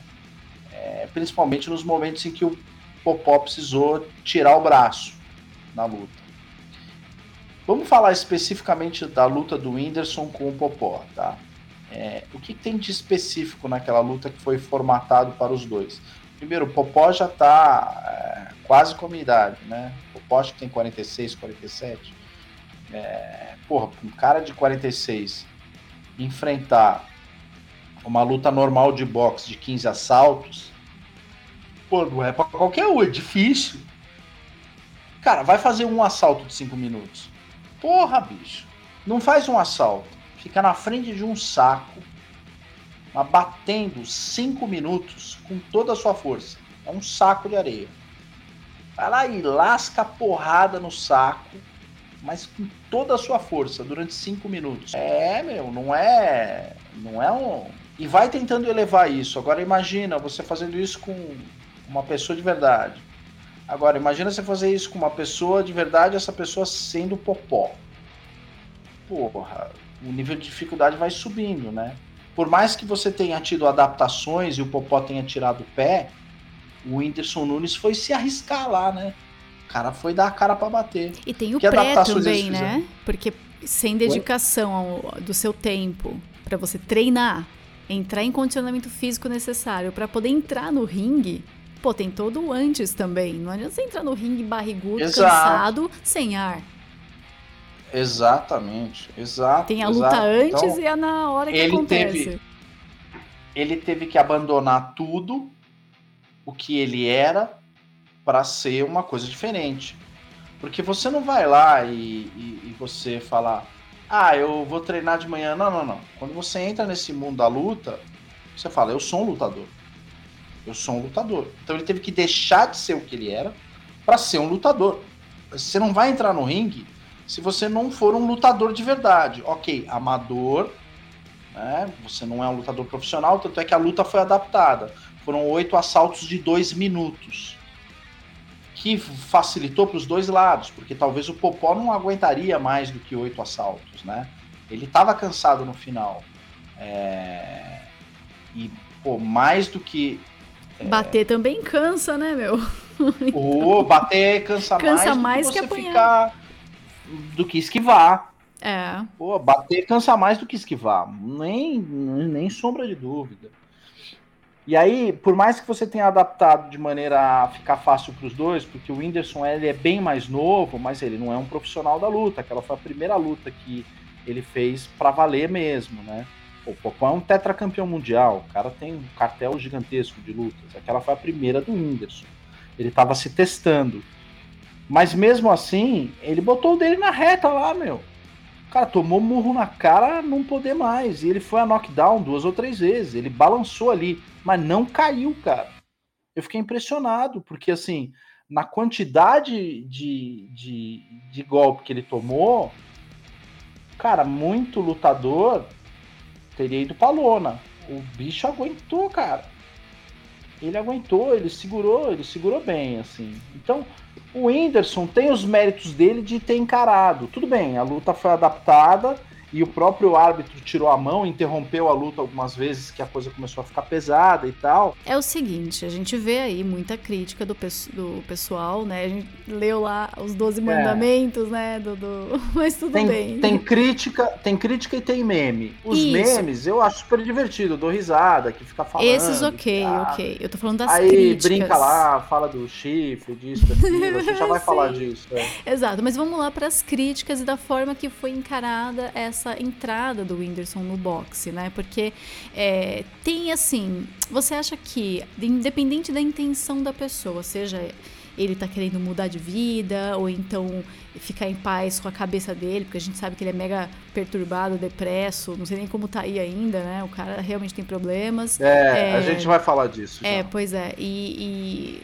como que você vê essa parte do cara entrar na, na, na, luta por um motivo errado? A própria luta não acaba expelindo as pessoas que estão lá por um motivo errado? Sem a menor sombra de dúvida. O cara entra com a vibe errada ali, ele não dura muito.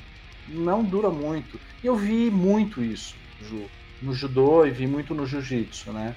O cara aparece ali, ele tem um super talento, tem isso, tem aquilo, mas a vibe dele tá errada. O motivo do cara tá ali no dojo não está correto, entendeu? E vai também muito do, do, do mestre, do cara que está treinando, está administrando o treino, está administrando a cabeça daquele lutador, para colocar o cara na vibe correta, né? Entender qual é o problema, conversar, interagir com o cara e falar: não, é, eu entendi, você está com o espírito correto, você está com fúria, você está com raiva de alguma coisa, e eu vou canalizar essa raiva para um, para técnica, para uma outra coisa, para um outro negócio e vamos tentar entender o que, que, você veio fazer aqui, né? Isso é uma coisa que não é de, depois de um tempo lutando, você começa a entender isso, né? E aí tem duas coisas que são importantes. Primeiro, esse movimento de YouTubers, principalmente esse, esses YouTubers que tem uma influência muito grande entre os doomers e os zoomers. Eles são influentes, né? A gente também comentou as mudanças pelas quais o PewDiePie está passando, né? Eu fiquei impressionado, assim. É, mudanças, mudanças físicas, físicas de dedicação é. a treinamento. O cara mudou a dieta dele, mudou os horários dele, o jeito que ele trabalha para poder treinar e ficar em forma. Ele realmente está em forma. É. E aí, o que que acontece? O cara, ele, quando ele entra com, com a vibe correta e começa a receber a orientação correta, a arte marcial, ela funciona como um resgate pro cara, né? Quando o cara ele entra nesse universo com a vibe incorreta e não aceita qual é a ideia da arte marcial, e eu vou dar um exemplo aqui, vou ter que mencionar o cara pelo nome, por exemplo, PC Siqueira. Ele foi lá, andou treinando, fazendo, mas é, você via no olhar, do, no olhar, você via no semblante do cara, você via no semblante do cara que estava completamente errado o mood, a a, a, a, postura de corpo, a razão pela qual ele estava ali, a forma com que ele punha para fora, ou com que ele expressava o, o, o, os sentimentos que ele tinha dentro dele, como ele estava formatando aquilo para transformar aquilo numa técnica de luta. Batia o olho e falava: esse cara não vai durar três meses nessa porra. Não vai durar. O Whindersson Nunes me espantou, eu nunca falei nada. Porque a gente viu o cara treinando, você falava, cara, é uma coisa completamente diferente. Você vê o Whindersson Nunes treinando e aqueles vídeos bizarros do PC Siqueira, entendeu? É exatamente o que você me perguntou. O cara entrou completamente errado, a vibe incorreta, o propósito dele estar tá ali é outro, entendeu? O Whindersson não. Ele entrou pra. pra com, com o propósito de, de mudar de ser, um, de, de ser uma outra coisa.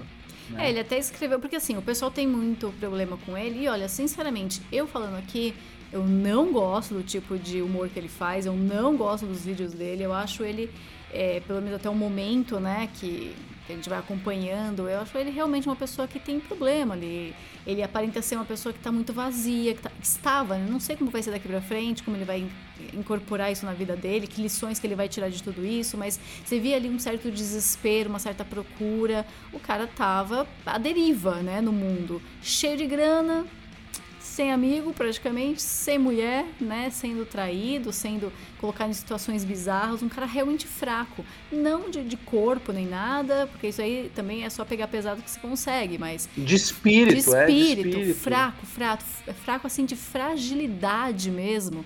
E olha, é, até aqueles problemas, é, até os problemas de saúde pelo, pelo qual ele passou. Ele passou por um problemas de saúde que teve que fazer cirurgia enfim. No anos, cara. Que coisa. No anos, né? E aí Coitado, ele tentou né? fazer piada, ele tentou fazer piada daquilo e não deu certo. Puta, mas você sentia utilizou... que ele tava sofrendo ali também, é. né?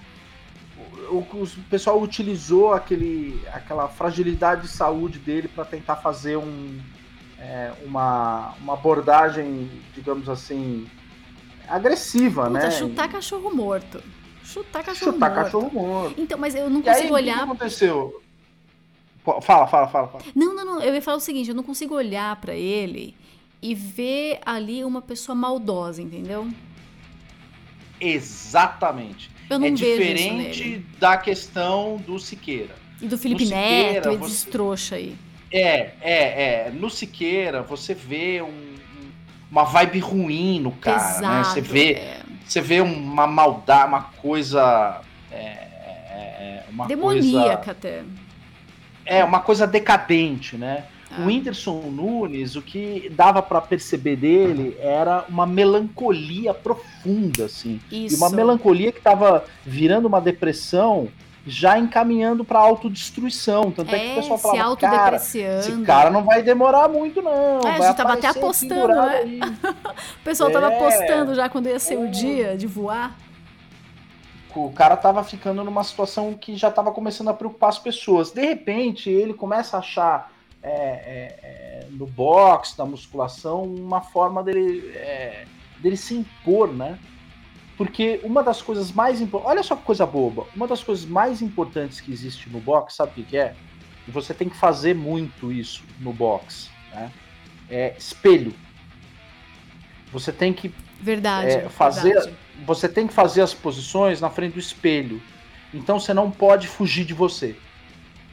Boa parte do treino você faz no espelho para você colocar a posição do ombro, a posição do pé, Exato. e aí a movimentação, aí você faz movimentação na diagonal para frente, para trás, etc. Você faz no espelho.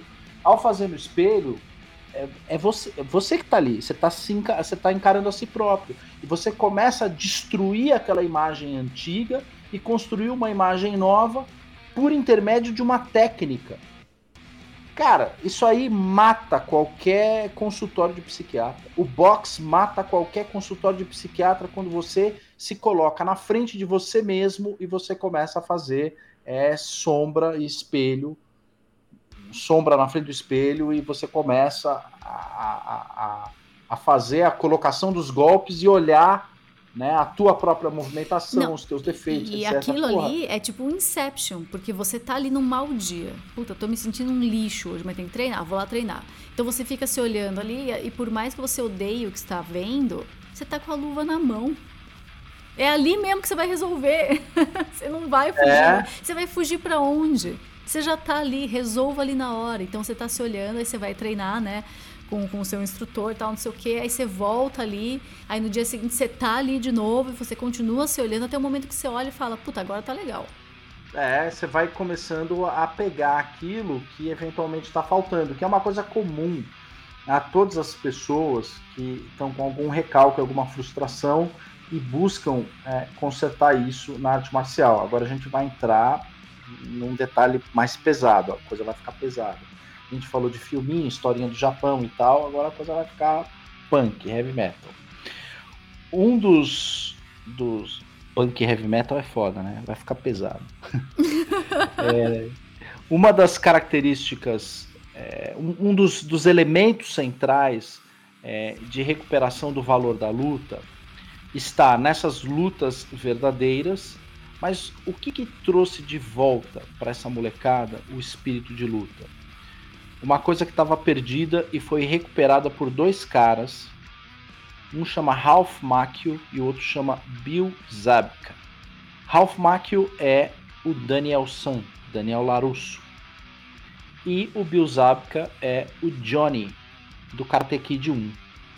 Eles se encontraram é, por iniciativa do Ralph Macchio e o Ralph Macchio criou uma série no YouTube Red chamada Cobra Kai.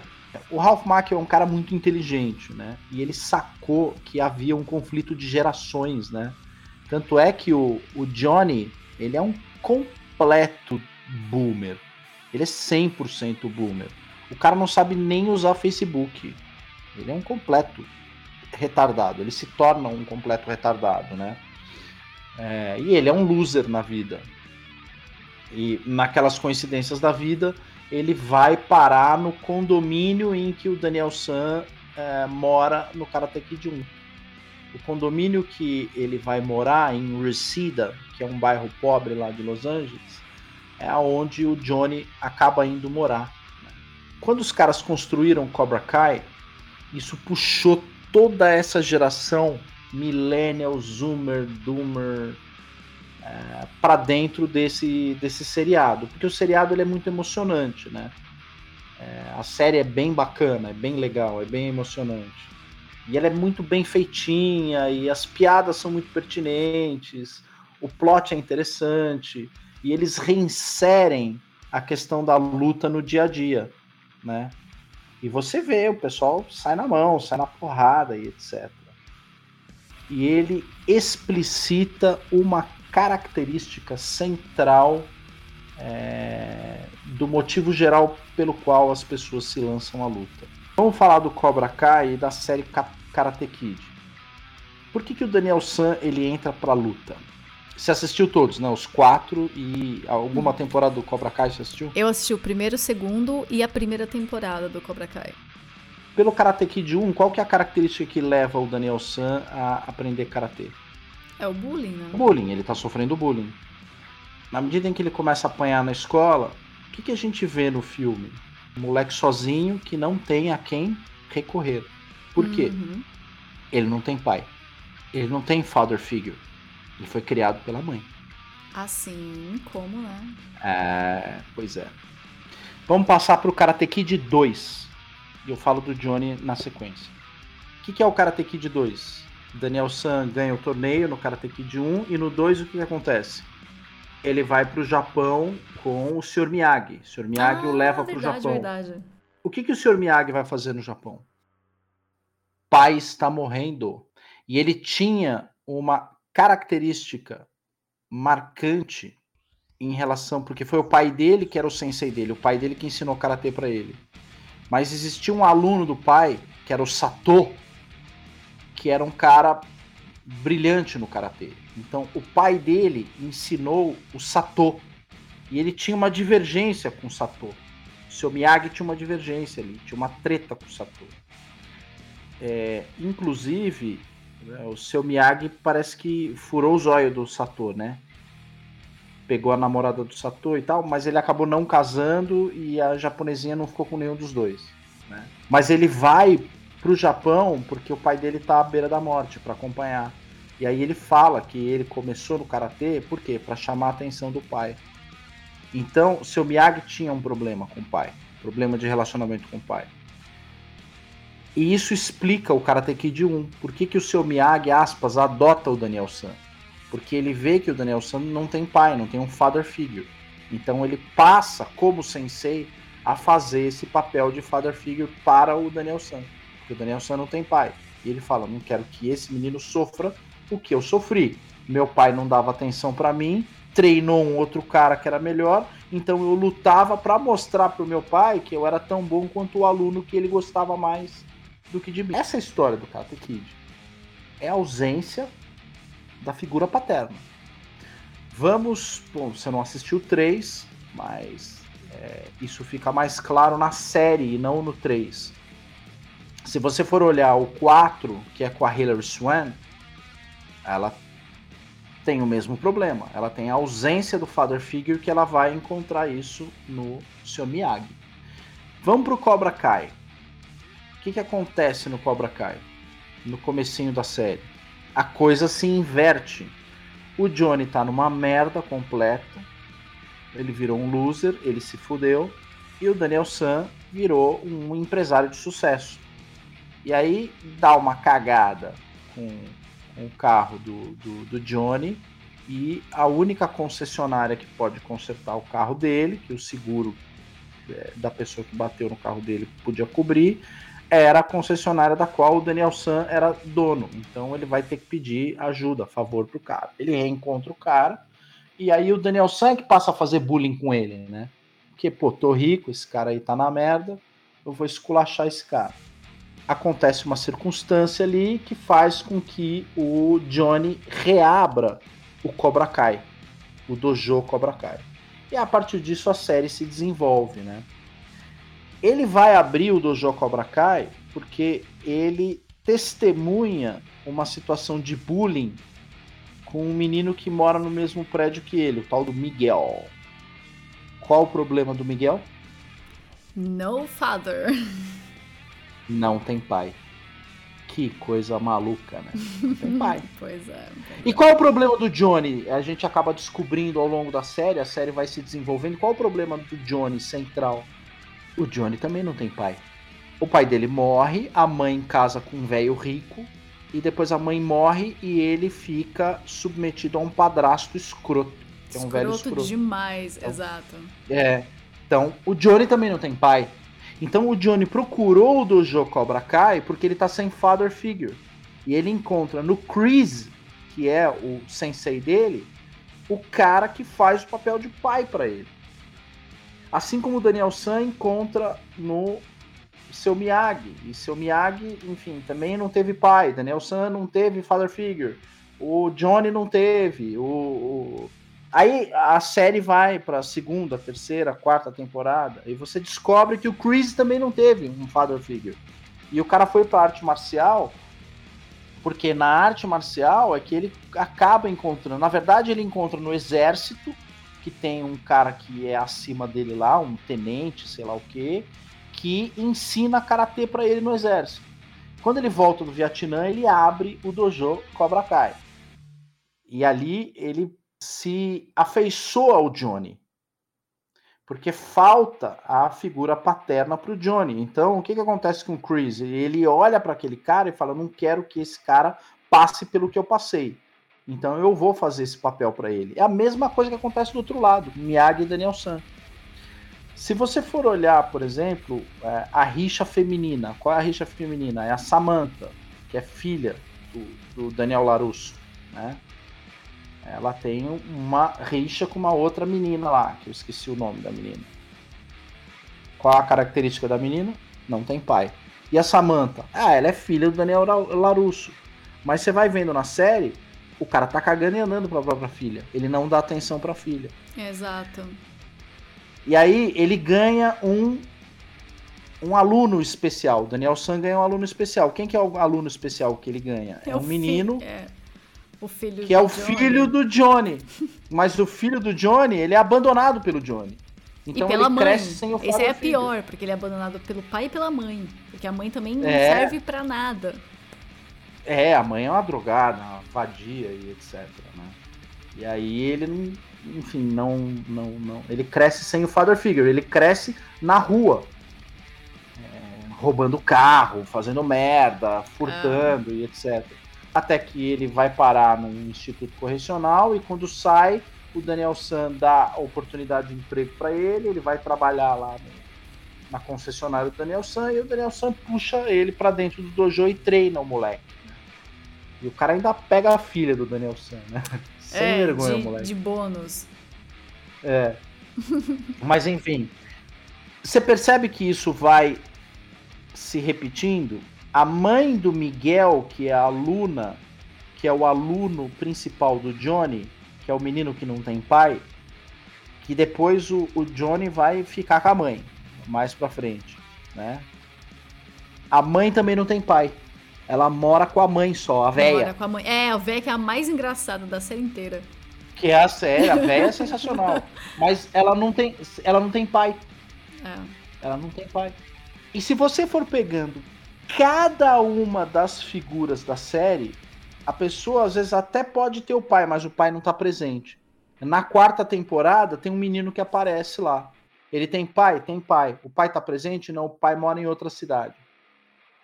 Então você tem uma ausência da figura paterna, seja sob o ponto de vista da presença física, mas a presença espiritual não está ali. E se você for ver como isso funciona na realidade, aqui vou recomendar um outro filme chamado é, é, A Grande Vitória. A Grande Vitória conta a história do meu sensei, Max Trombini. É a história de vida do Max. É exatamente o mesmo problema. Então, todo mundo que se dirige para a luta e fica na luta durante um tempo, e a pessoa entra num processo de começar a competir ela não está competindo por ela. Ela quer chamar a atenção de alguém. Normalmente é do pai. É foda. É, bem o que, que falou que é pesado. É o que, o que, que acontece com essa geração de Zoomer? Ele pode até ter o pai presente em casa, mas o pai não oferece para ele o father figure.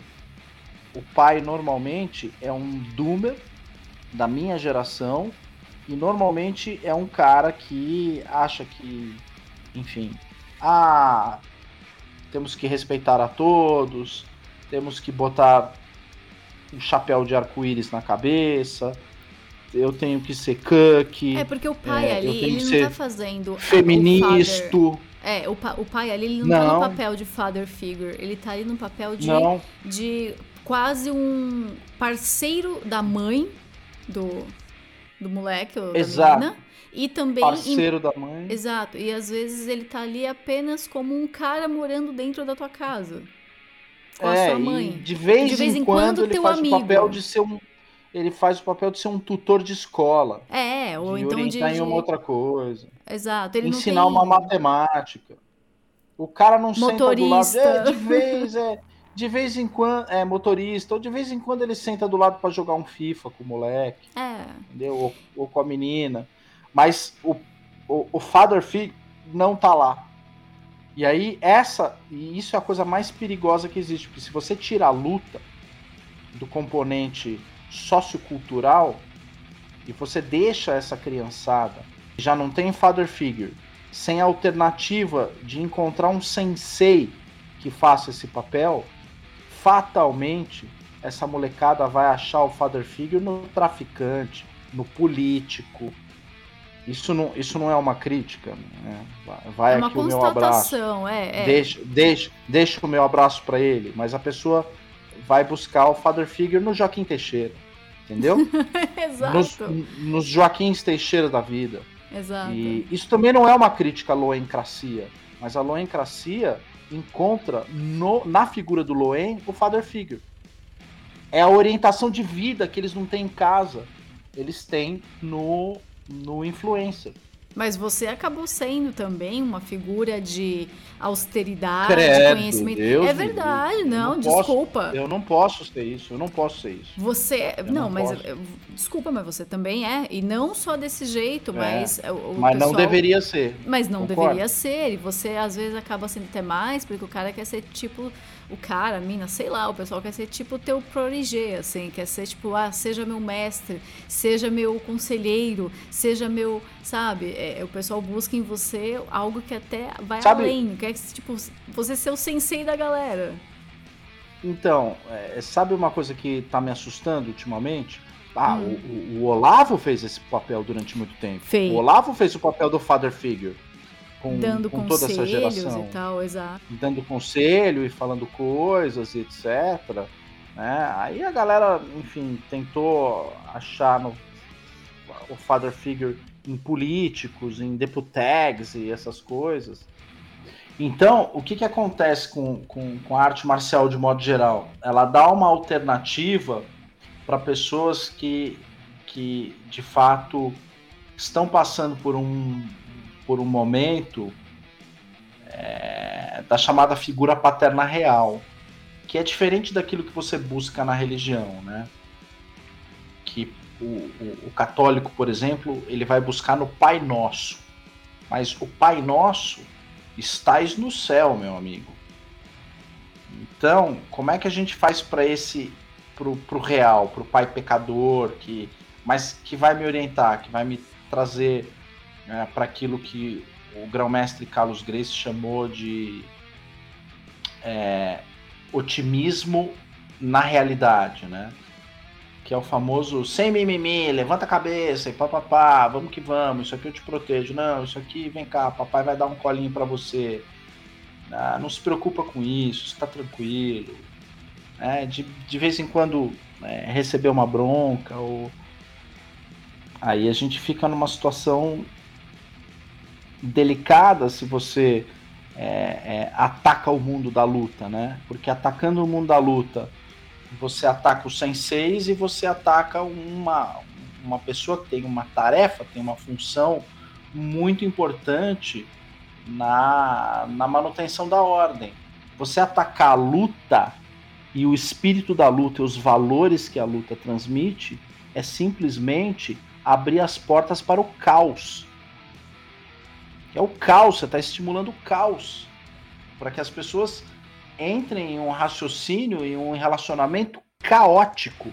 A sociedade está ficando cada vez mais caótica porque falta à sociedade a mentalidade do lutador. É, o pessoal tá atacando. É, o pessoal tá literalmente atacando os guardiões da ordem, cara. A ordem É. da família, a ordem da sociedade, a ordem da justiça. Você tá atacando os caras que estão segurando aqui a ponta. Se soltar a ponta, já era. Exatamente, exatamente. E até um tempo atrás, nos anos 50, nos anos 60, você até tinha uns progressistas, uns jornalistas de barriga mole, etc. mas eles respeitavam o lutador. Uhum. Opa, os bichos respeitava. E não respeitava porque tinha medo, do ponto de vista físico, lógico, ninguém. Você pega um jornalista dos anos 50, um Nelson Rodrigues, por exemplo, ele respeitava a família Grace. Não só porque ele foi um jornalista esportivo durante muito tempo, mas porque ele reconhece o valor do lutador na sociedade. É isso que a gente está falando. Como a gente está cercado de lutador, a gente tem esses pequenos heróis do dia a dia, né? Então, assim como é, em alguns momentos da minha vida o Anderson Silva fez esse papel de herói, eu torci por ele, o Vanderlei a mesma coisa, o Dememai é a mesma coisa, o Royce lá atrás. Cara, olha a gente só. viu a luta desses caras, né? Mike Tyson foi meu herói durante um tempo. É, pô, você tira todos esses heróis, quem que vai ser o herói do cara? É o Cara, é o Joel Pinheiro da Fonseca. Felipe Neto. Não, não, dá, cara. Felipe Neto. Mas olha que coisa doida. Isso tava tão culturalmente presente no dia a dia, na televisão, em tudo, porque até no Chaves você tem exemplos clássicos ali do seu Madruga com o Chaves e com o Kiko, que também nenhum dos dois tem pai, né? Então. Exato. O, o, o seu Madruga sendo ali praticamente um sensei pro Chaves e o professor Girafales sendo ali também o orientador pro Kiko e tem aquela, aquele episódio em que os dois ali estão aprendendo boxe. E o seu Exatamente. Madruga já foi lutador, então ele traz as luvas e ele passa ali o conhecimento totalmente zoado, mas essa é, é né, a parte engraçada. Mas no, tirando as piadas, você tem a mesma situação, cara. A mesma situação, é, eu tô falando. E Isso quando o seu é... Madruga conta, eu adoro esse episódio. Porque quando ele vai contando, a gente fica empolgado também, porque você vê que aquilo ali era realmente algo que ele gostava. Exato. Você quer ver outra coisa? O José Padilha, ele não sabe disso. Ele fez isso sem saber.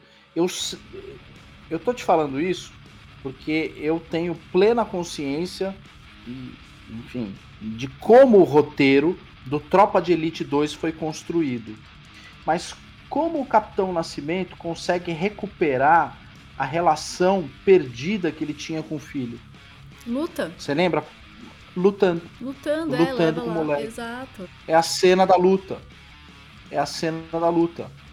É, no momento em que ele tá lutando com o filho, é ali que ele recupera a. a e, e ele fala uma coisa fundamental quando eles terminam de fazer o rolinha deles e o Capitão Nascimento senta do lado do, do, do, do, filho, que é o Rafael, né? Ele chega pro menino e fala assim: é, Não, para mim pouco importa as coisas que a gente passou e etc. Que passou, passou. Eu só quero que você saiba uma coisa. E é uma cena tocante, é uma cena bacana. É, aí o menino fala o quê? Ele falou assim: Eu quero que você saiba que eu sou o seu pai. E o menino olha para ele e fala, que é o Pedro Van Held, né? O menino olha para ele e fala, eu sei. E aí o Wagner Moura olha e fala, pô, você sabe mesmo? Os meninos, ele abraça o menino e etc. E Wagner Moura pode ter todos os defeitos do mundo, mas ele sabe fazer a porra lá. Ele é um puta bom ator. ele é um bom ator. É, que é da, da, da, cena da cena final ali, enfim, é, um, é passou a cena é um e você foi pro comentário pô, é uma cena bastante emocionante porque você vê é, como a luta ela é utilizada para recuperar a figura paterna que, a, que o Capitão Nascimento acaba, de certa forma, perdendo na relação com o filho lá, o Rafael. Então, ali naquele trecho do filme fica bastante quente esse papel fundamental da luta. E a gente vê um ataque constante a isso, do qual a gente precisa tirar o chapéu para o Whindersson Nunes, né? Porque o que acontece com, com o Whindersson? Eu não sei a relação que ele tem com os dele, né? Mas eu acho que virou na cabeça dele, Ju, é, e aqui é uma especulação como observador. Uhum. É, a coisa virou na cabeça dele quando ele tentou ser pai e não conseguiu. A esposa dele sofrendo um aborto espontâneo, aquilo ali bagunçou a vida dele, do que qualquer outra coisa. Sim. Mais do que frustrações amorosas anteriores.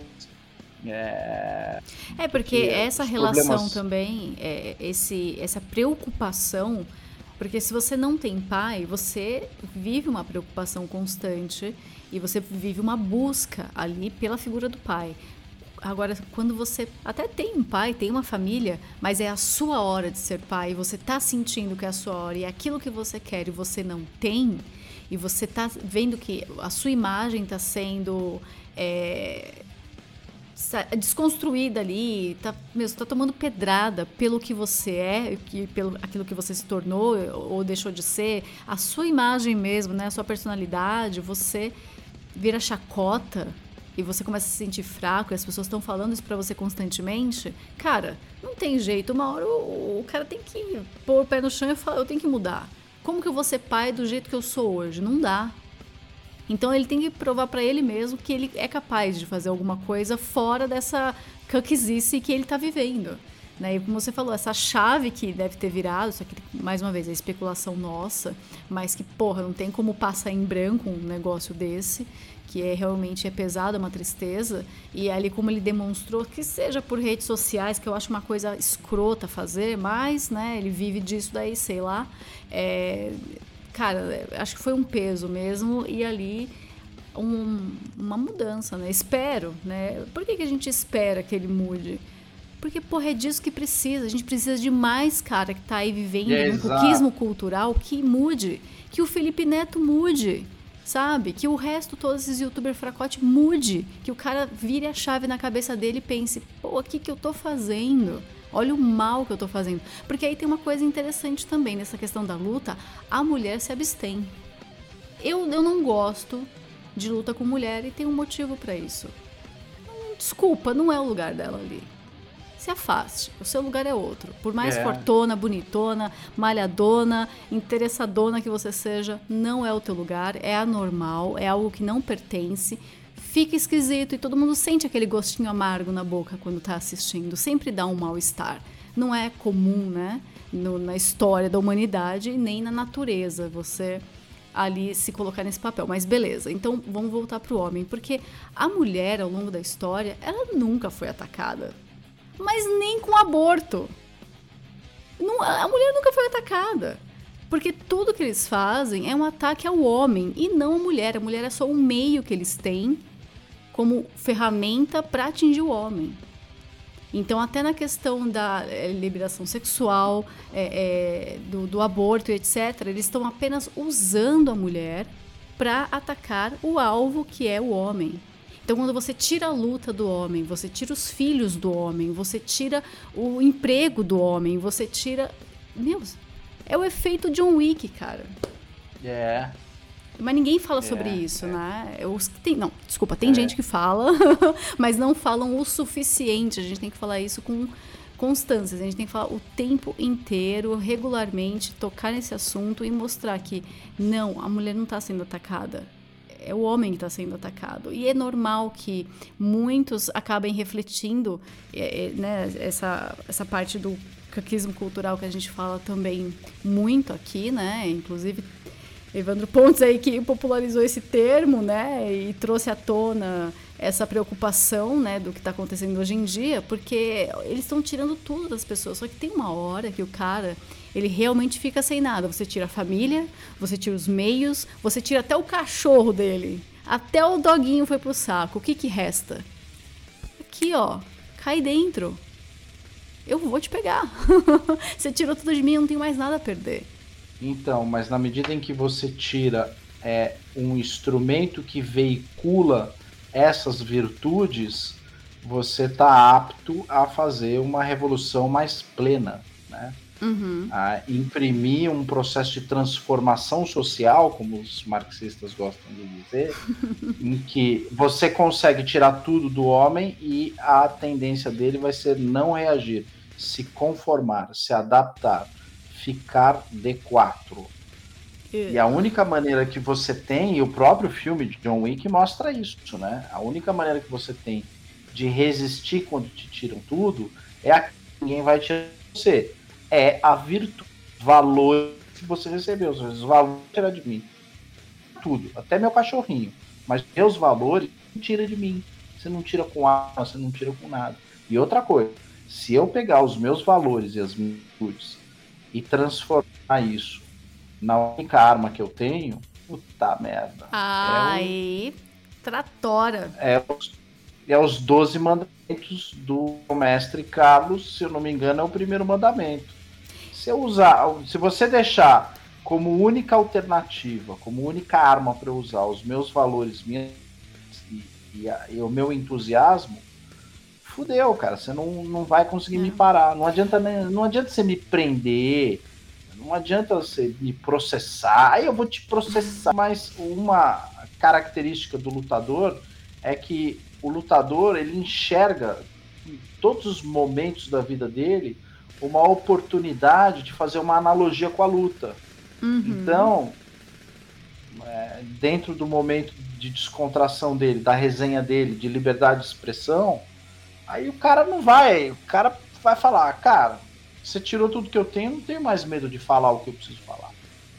O cara vai meter o dedo Exato. na cara do outro e vai falar o que tem que falar, né? O cara vai chegar pro interlocutor dele e vai dizer, tu é um frouxo. Você é frouxo, né? Outro detalhe aí... interessante também, tanto do filme quanto da história, nós contamos aqui no começo a história do Japão, praticamente, em que chegou um momento que as armas estavam ali, né, as espadas proibidas, não podia mais, e mesmo assim ninguém desistiu. Falar, então é a luta vai ser na mão. Exato, exatamente. Você pode mudar o campo de, de atuação. Você falar, não vou mais atuar no campo rede social. Eu vou atuar no outro campo mas eu vou continuar minha luta de um outro jeito, de uma outra forma, com outras técnicas e etc. E esse espírito, a molecada é, acaba não tendo por conta da perda de, de, de contato, não só com lutas, lutadores e heróis lutadores, mas com o espírito que a luta traz e as técnicas, né? Como no podcast do Donda, que ele fala aquilo que você falou né, no, no, na primeira parte do podcast, que você tem, você tem que você tem que identificar a hora certa de entrar e a hora certa de sair uhum. de uma situação, seja ela qual for. Você tem que ter a frieza de entrar para resolver o mais rápido possível e sair da situação o mais rápido possível. Com técnica, com frieza, sem se emocionar e isso é a luta que traz, né? Pra, em qualquer situação de vida. Seja num debate com, com o anão do Embu, seja num debate com, com o Deputeg, seja num, num, num embate filosófico, ou seja numa luta verdadeira. Você tem que saber encontrar o teu. Em japonês chama-se Maai, né? A distância correta né? Você tem que encontrar uma distância segura para você. Então você fala, nessa distância eu não tomo nenhum golpe e eu tenho cinco golpes encaixados nessa distância que eu tô. Você tem que encontrar esse, esse ponto ideal, de, que é um ponto ideal para você, e encontrar o momento certo para agir e sair. Né? Gerar um, um, um resultado e sair da situação. Isso está completamente, você vê até nas estratégias de política, completamente perdido. Os caras não sabem a hora certa de bater, e aí pega e bate no próprio eleitorado, né? Pois é. Você fala, isso aí é uma completa falta de, de, de cultura de luta, né? Então, que, um exemplo rápido, vamos falar de voto nulo, né? O voto nulo não é o voto que você perdeu para um outro candidato. É um voto que está ali que você pode recuperar. Mas ao invés do cara ir lá e trabalhar em cima dos caras do voto nulo e fazer um trabalho de persuasão para trazer de volta, ele vai e bate naquele único, único voto recuperável. Porque o voto que ele perdeu pro Lula, o voto que efetivamente ele perde pro Ah, Ciro, esquece, pro, esquece. Pro Moro, esquece, esse cara não volta ele mais pra você. Escolheu Mas aquele cara que pessoa. levantou a mão, é, aquele cara que levantou a mão e falou que é voto nulo, você não perdeu para o seu adversário. E ele tá ali e ele pode ser recuperável. Mas ao invés dos caras recuperarem, o que eles fazem? Eles batem exatamente no único voto recuperável que eles têm. Eles vão lá pois e batem. é, é Aí... pensa assim, ó, você tá, você foi convidado para uma festinha. Aí falou, puta, não, não gosto de festa, não quero participar, eu acho que essa festa aí tá meio zoada, não confio nas pessoas que estão lá. Em vez do cara falar para você, viu, mas putz, vai ter bolo, vai ter coxinha, vai aquele teu amigo lá, ó, depois da festa todo mundo falou que vai varrer, você não precisa fazer nada, fica tranquilo, tem segurança, você vai ganhar uns brindes na festa. Não, o cara vem e fala, também você é mó vagabundo, não sai de casa, preguiçoso, desconfia. O cara começa a te xingar, você fala, cara, agora que eu não vou mesmo. Foda-se a sua festa, Exato. não vou participar é, dessa bosta. Enfia, enfia a festa no cu, é. que é diferente que é diferente do cara que tá ali numa determinada situação, ele fala, vem pra minha festa, o cara fala assim, não, hoje tem festa na casa do Moro, pau no seu cu, é, Ou então vem pra Esse... minha festa e já atende. Não, já tô na casa do Moro, eu já tô aqui na festinha do Lula. Já é muito tô, longe. É. Não dá pra eu chegar Perdeu. aí a tempo. Agora não dá mais. Quem sabe daqui quatro e anos. Aí... Beijo, abraço. É.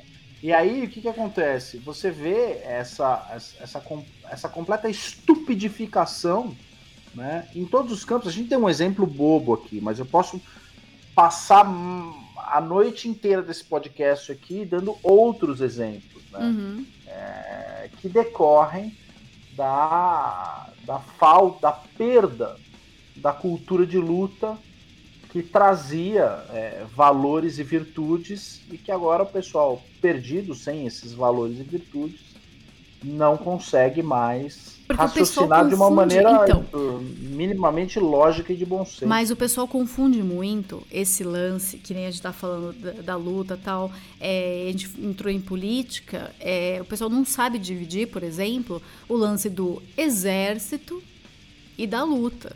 O cara que estava no exército, ele não tem nada do cara que estava lutando. Então eles nada, colocam o governo ali como. Nada. Oh, mas ele é capitão. Exato, pô, mas ele é capitão, não sei o quê. Bicho, e daí, cara? O que tá acontecendo lá dentro é até prejudicial pro cara. Que é. transforma o cara num merda. Exato. Num merda arrogante ou então num merda que baixa a cabeça para qualquer um. E aí, vamos, vamos só recuperar uma outra coisa. Uhum. Na medida em que você esvazia uma cultura, esvazia um ambiente cultural do seu da sua característica central quando ele é cercado da luta, as pessoas acabam canalizando isso para outras figuras públicas. E o que mais me espanta e mais me deixa horrorizado, assim, eu fico horrorizado, é o pessoal canalizando o father figure para político. Aí fudeu. Ah, cara. mas isso Aí acho que é síndrome de Estocolmo, viu? Não é nem procurar father figure, é síndrome de Estocolmo, porque é muito doente fazer um negócio desse. É, mas assim, é que eles, tanto de um então, lado quanto tá. do não é outro, é você político. pega, por exemplo... Mas peraí, é. peraí, peraí, não é para políticos, são para populistas. É aquele político, político que se coloca nessa posição. Eu sou o pai de todo mundo, eu sou a mãe dos brasileirinhos. Eu sou, é o cara que é, se põe nessa de posição. Mãe. De mãe. Mamares, mãe do, do, das criancinhas de não sei da onde. Bolsonaro é. que parece com seu tio, com seu avô, com seu pai. É o Lula que é o pai dos pobres. Você fala, pô, o cara Exato. se põe nessa posição. Ele sabe que o povo tá carente disso. Então ele mesmo se.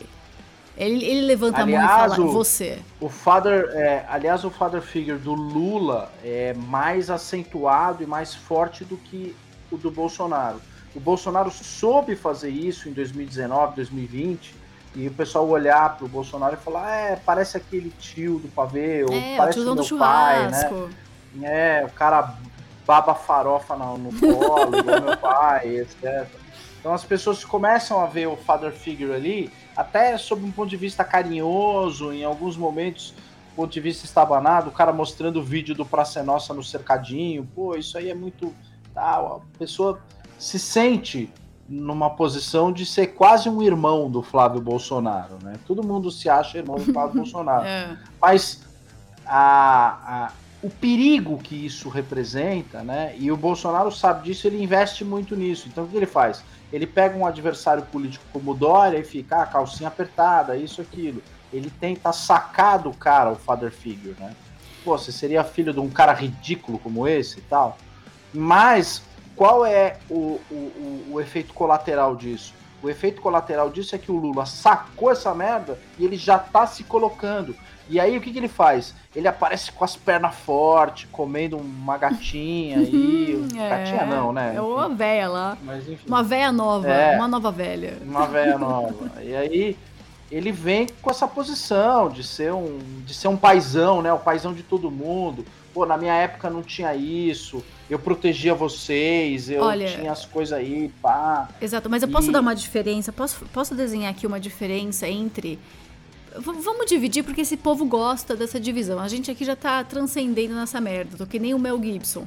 Mas é esse povo que gosta, da direita e da esquerda.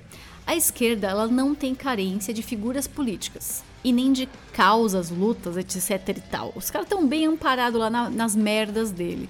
Tem falta de figura paterna? Puta que pariu, como tem. É o que mais tem. É, Só que, que essa falta tem. foi suprimida por causas. Então os negros tá sempre lá fazendo merda, subindo. Eles não sabem tanta hashtag assim, mas os caras estão sempre aí falando de temas que é, desviam a atenção do pai. Porque eles não querem que você substitua o pai por nada, é para você ficar sem pai. Então eles tiram a sua atenção desse é, tópico e manda você para falar sobre Black Lives Matter e Carrefour e sei lá o que, Fátima Bernardes. O cara muda o foco. Esquece teu pai. Você não precisa do teu pai. É assim na esquerda. Na direita não. Às vezes o cara tem pai, mas ele quer mais um pai. Ele quer tanto um outro pai que ele troca o nome do perfil no Twitter por José Bolsonaro. É, é, José exatamente. Weintraub. Você fala, porra, você, tá, você, você tirou o sobrenome do, da, da, tua família pra, pra, colocar Bolsonaro. Você é louco. É. Você é doente. É. Essa é a carência, é. porque o cara tem carência de figura política, o cara tem carência de uma segunda figura de pai, porque às vezes ele tem pai, meu pai é meio frouxo também, ele quer outro pai frouxo, ele tem figura de causa, ele tem figura de, de tudo, cara. É um perigo. É. É, um, um perigo. perigo, é um perigo, é um perigo, porque você encaminha toda. Não vou falar de um país, mas você encaminha toda uma geração para uma situação de, de sequestro. Que é, é aquilo que os brasileirinhos chamavam de sequestro da amígdala. Mas aí não é só da amígdala, é do corpo inteiro. É, o corpo é inteiro do tudo. cara tá sequestrado. Porque olha só, a gente pega esse exemplo do Twitter, que foi o melhor que eu encontrei aqui, mas ele diz muita coisa. Porque quando você entra num perfil de esquerda, o cara tá assim: Marielle vive, Lula livre, Cirão da Massa. Esse é o nome que o cara põe. Às vezes ele tira o nome todo dele, porque ele tá doando aquele espaço que ele cuida pra causa. Na direita, é. não. O cara tira o próprio nome, ele esquece as raízes dele para acomodar um nome de um político. Então ele quer fazer parte é, da vida do é. político. É. Ele não tá ali. Hashtag Bolsonaro. É. Hashtag Bolsonaro vive. O Bolsonaro tá vivo, mas. Entendeu? Ele não põe lá. É, é, ele não põe o nome do, do negócio lá, é pró-vida. Não. Ele vai lá, põe as bandeirinhas dos países que ele nunca foi, não tem nenhum parente e desconhece a cultura, e ele põe o nome do político. Pois é, pois é. E isso é, é, é uma lacuna que está sendo preenchida por conta de um projeto de destruição do, da figura paterna natural que existe é, na função do sensei uhum. ou do professor de, de, de artes marciais, porque diferentemente de outras atividades, diferente do professor de violão, do professor de guitarra, o coach, do professor do que quer que seja, do, do coach, é, o, o professor de, de, de, de luta, de artes marciais, o sensei, ele vai carregar ali uma cestinha com valores e virtudes que ele vai tentar passar para você e aí o dia que você virar um sensei você passa para seus alunos assim por diante. E uma coisa interessante também para a gente encerrar nosso podcast, já indo para os finalmente, é o seguinte: um professor e tal, ele até pega você nos momentos de dificuldade, né? Ah, não estou conseguindo fazer uhum. tal coisa, me passa, mas não é tão cru, não é tão brutal, não vai ali realmente no seu pior ou melhor momento, né? Então é uma coisa que acaba sendo mais superficial, daquele, né? É, é, mais tranquilo até. Agora, a relação do Sensei com a luta e tudo é diferente, o cara vai pegar você no seu pior, no seu melhor, e ele vai ali te ajudando. O coach, então, nem se fala, porque o cara, ele ele pega você na teoria, né? De ah, seja melhor, seja isso, seja fodão. Ele não vai uhum. acompanhar você nas suas derrotas e nas suas vitórias, nem naqueles encontros absurdos que os caras ficam gritando em cima da cadeira. Isso aí é palhaçada. Que, novamente, Exato. diferente do Sensei na luta. O cara vai ver você moído, o cara vai ver você suado, vencendo, o cara vai ver você destruído, passando por dificuldade. E aí entra, entra um lance que já na, na última fase aqui do, do podcast, a gente vai ter que falar um pouquinho disso, né? Tem outras coisas que não fazem parte de, de artes marciais, né? A gente falou superficialmente, a gente vê a, por, por diversão, né? Que mistura o teatro com a luta de verdade, que são os street beefs, né? Eu acho divertido, né? acho sim, engraçado. Sim. É o underground. mistura. Lá, ali é o underground. É, é o underground. Mas é ali real. é a cultura underground.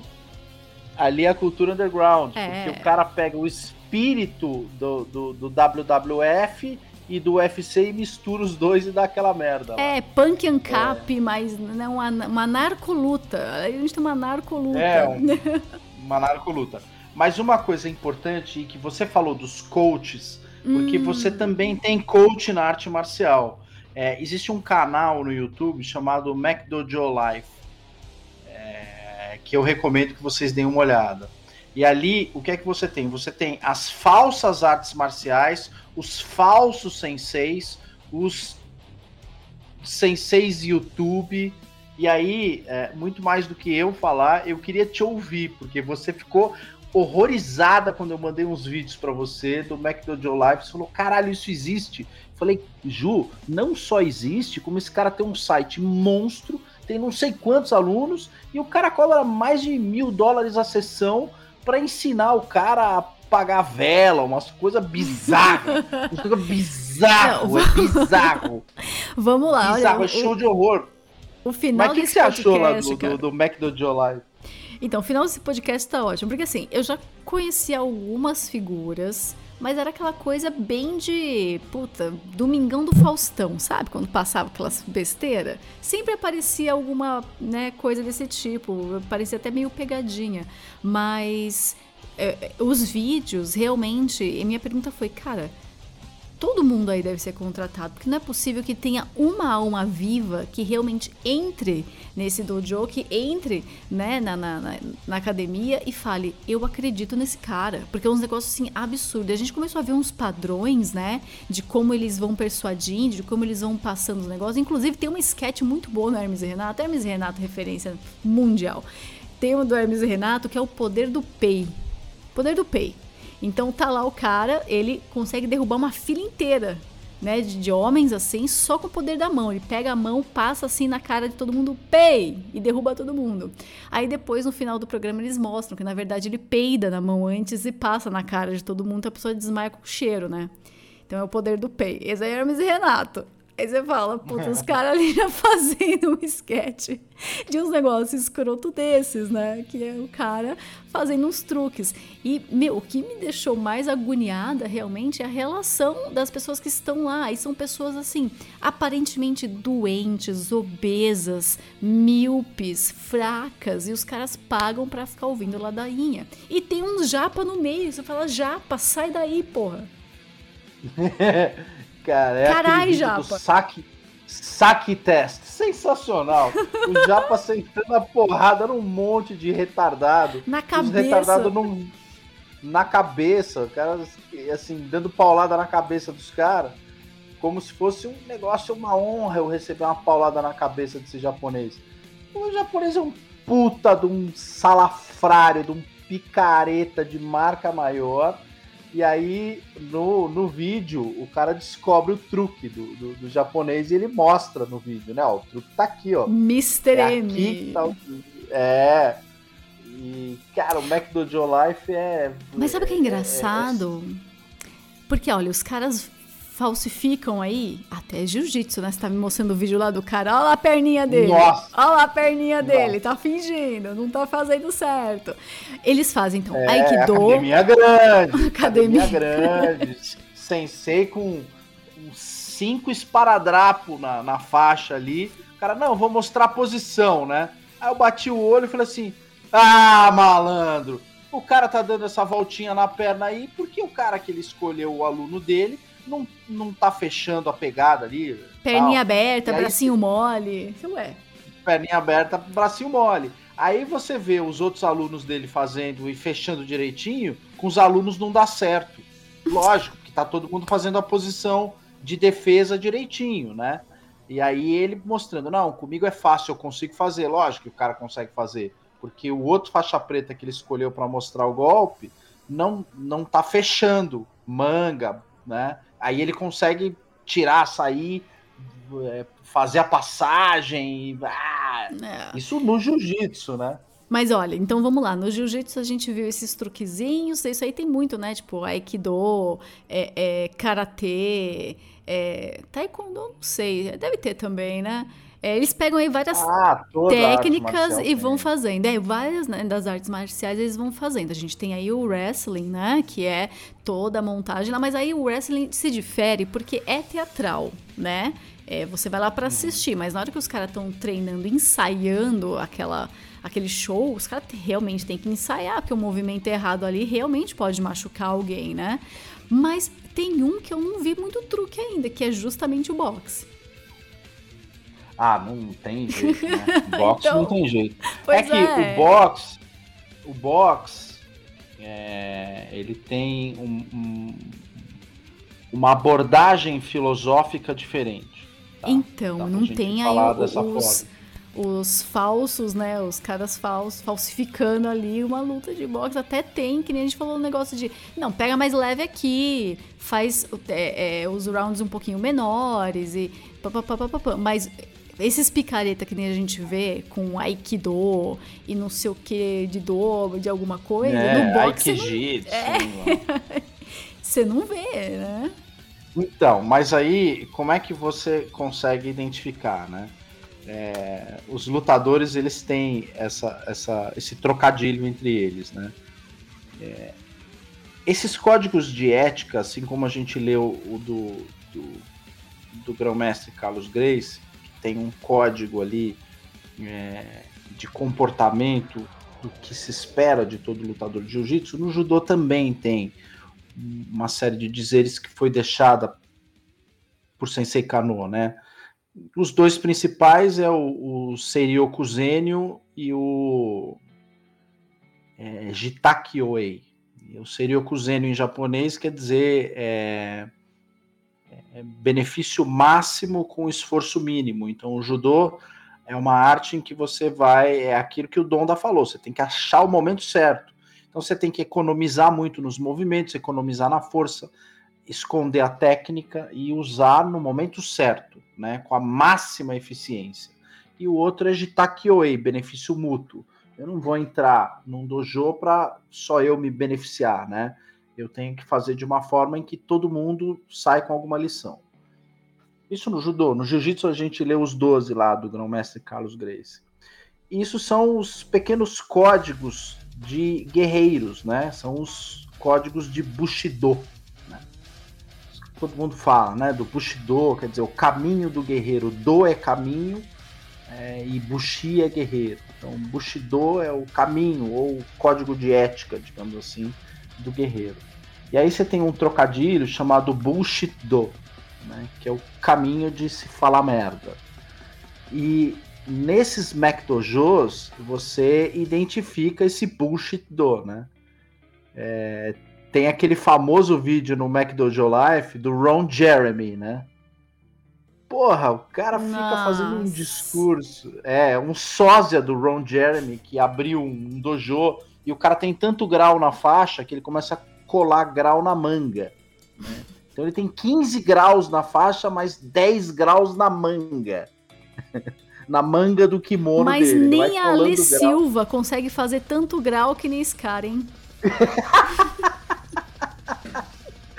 então, o que, que acontece? Fala, pô, o cara é um estelionatário pela roupa, pelo jeito, pela, pela barriga mole de chope dele, né? É, essa cara de Ron Jeremy, etc. Não dá para levar em consideração um cara, né? Pô, o cara sentou no chão e levantou ofegante. E, e, assim, você tem essas características. Depois o cara começa a fazer os movimentos, você olha e já mata. Você fala, não, o cara é completamente ridículo.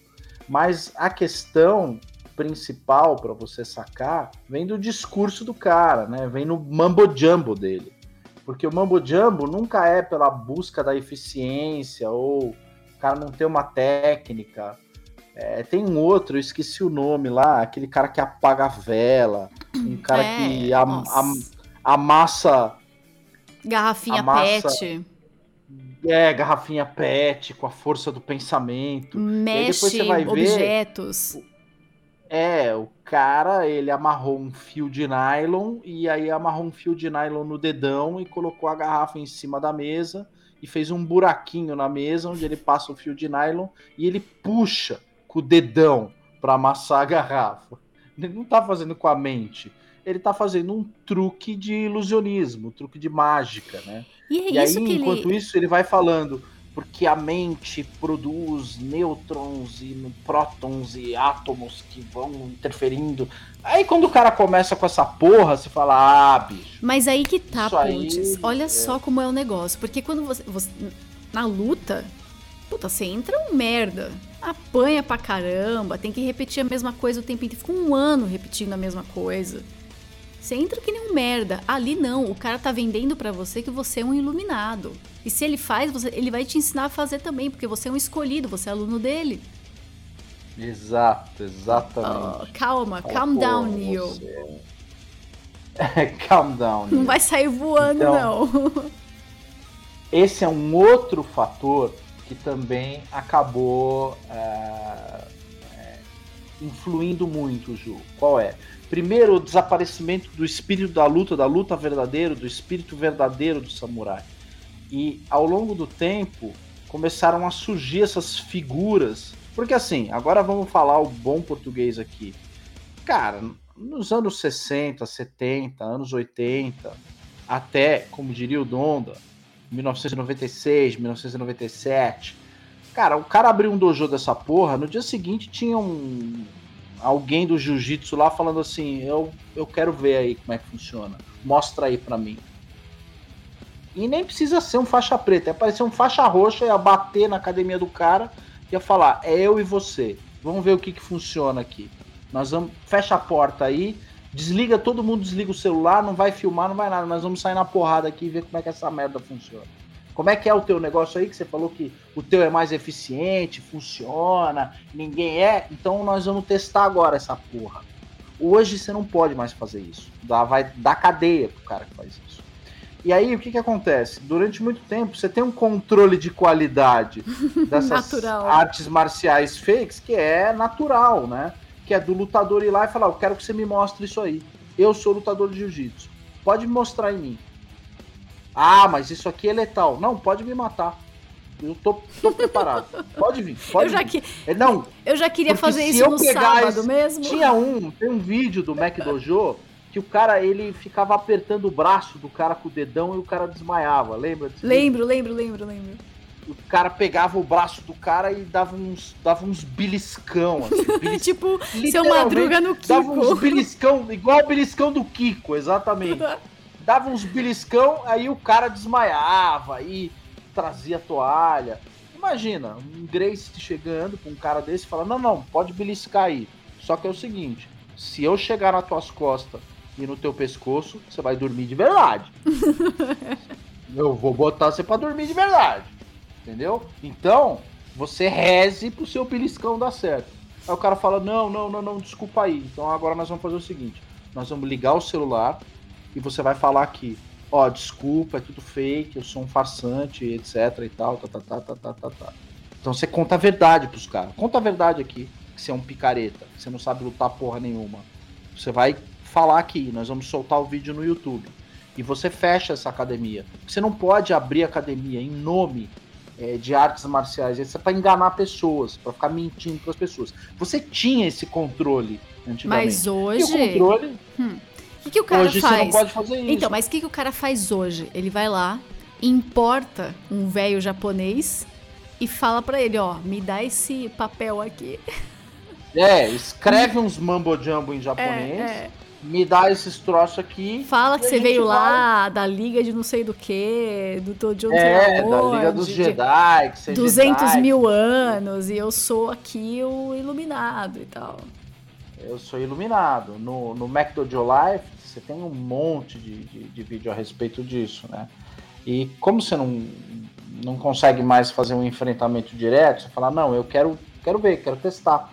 Vamos testar aí, vamos ver se a tua arte marcial realmente é foda. Mostra aí para mim.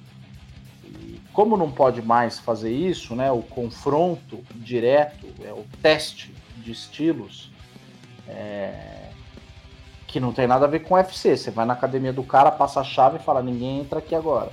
Que nós vamos ver se é para valer esse negócio, se não é. Né? Como é que funciona isso?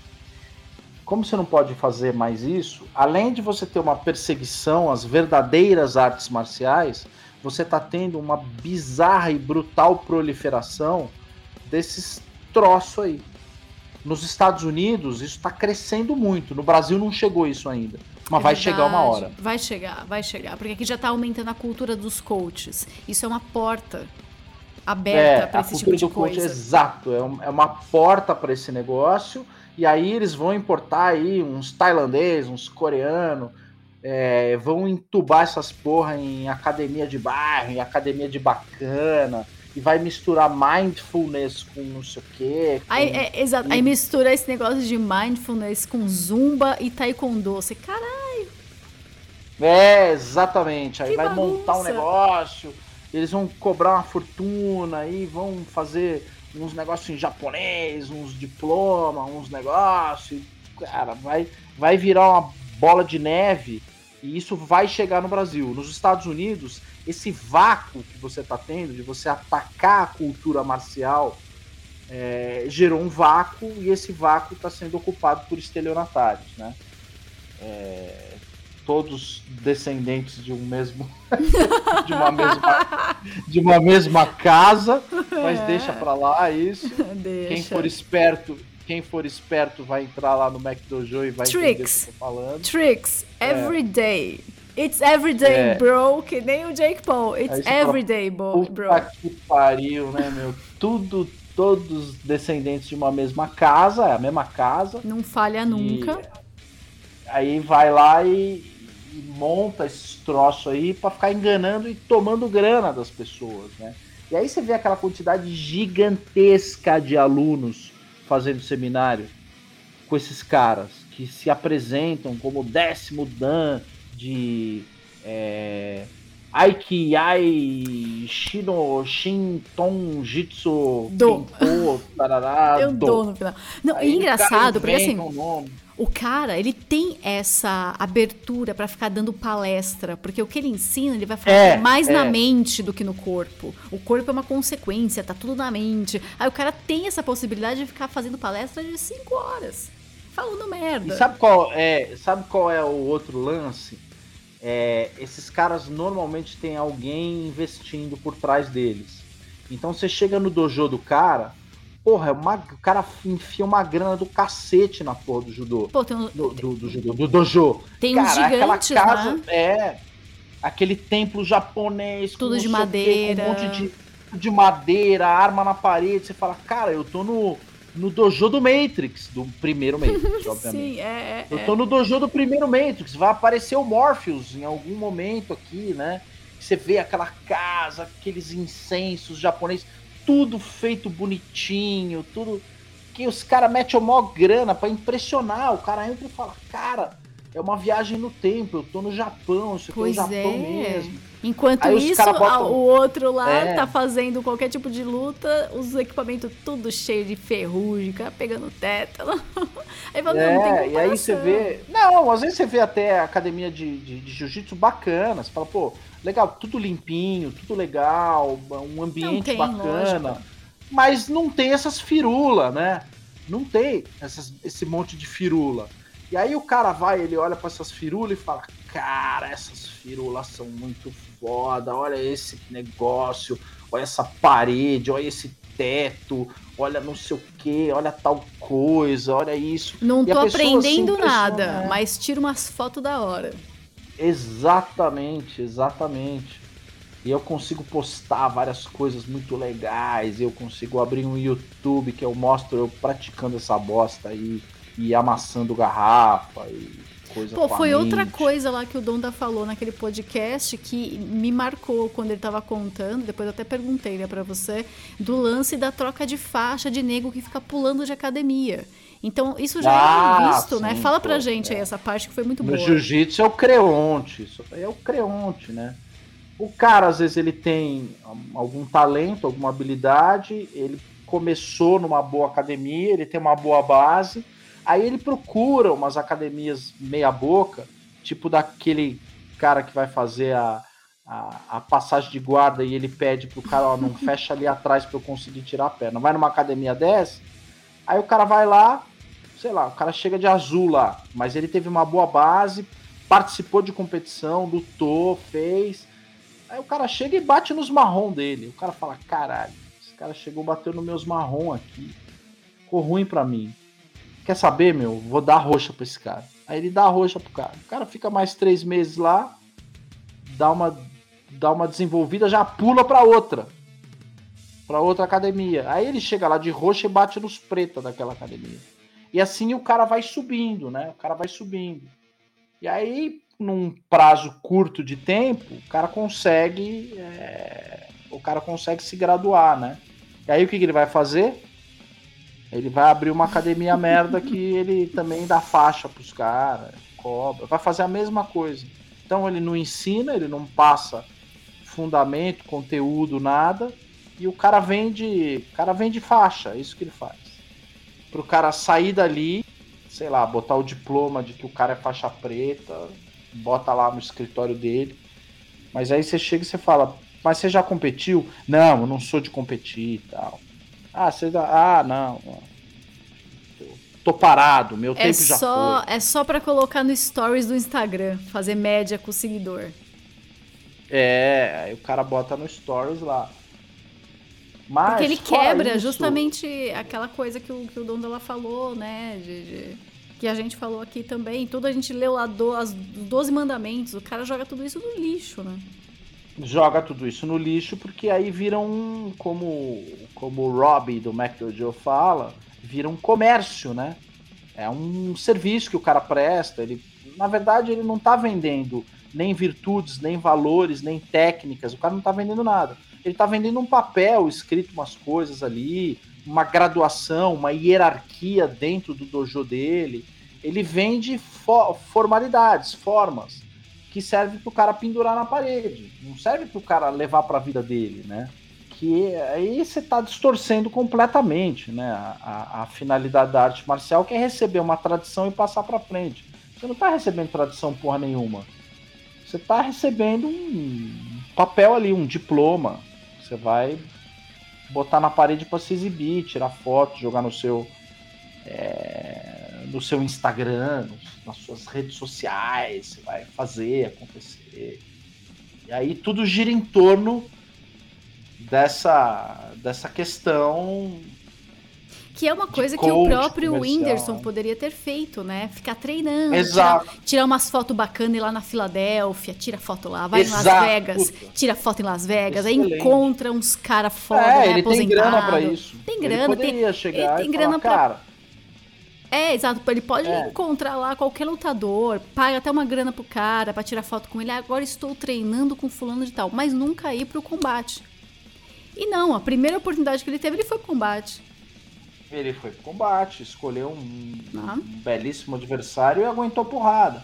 A mesma coisa o Logan, né?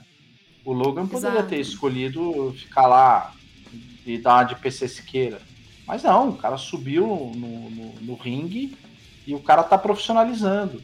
É, então, essas exato. pessoas que, que são de fora desse círculo estão se aproveitando dessa lacuna. Óbvio, o Logan não é bobo, ele está se aproveitando dessa lacuna e está conseguindo fazer uma puta grana em cima disso. Mas ele não está só fazendo uma puta grana, ele está levando o nome do box de novo é, pro mainstream. Pro, pro, pro, pro mainstream. Porque o mainstream ele tá levando hoje de novo. É, é Porque o, o que, que aconteceu? Também. Eu citei uns nomes que vocês não devem conhecer. Eu acabei. Eu continuei acompanhando o boxe, né? Não só o Pacquiao e, e, e, o Floyd Mayweather, mas eu citei aí dos pesos pesados um cara que deu uma recuperada no espírito, que é o Klitschko, né? O Vitaly Klitschko, os irmãos Klitschko, que foram muito bem no, no, no, no boxe profissional.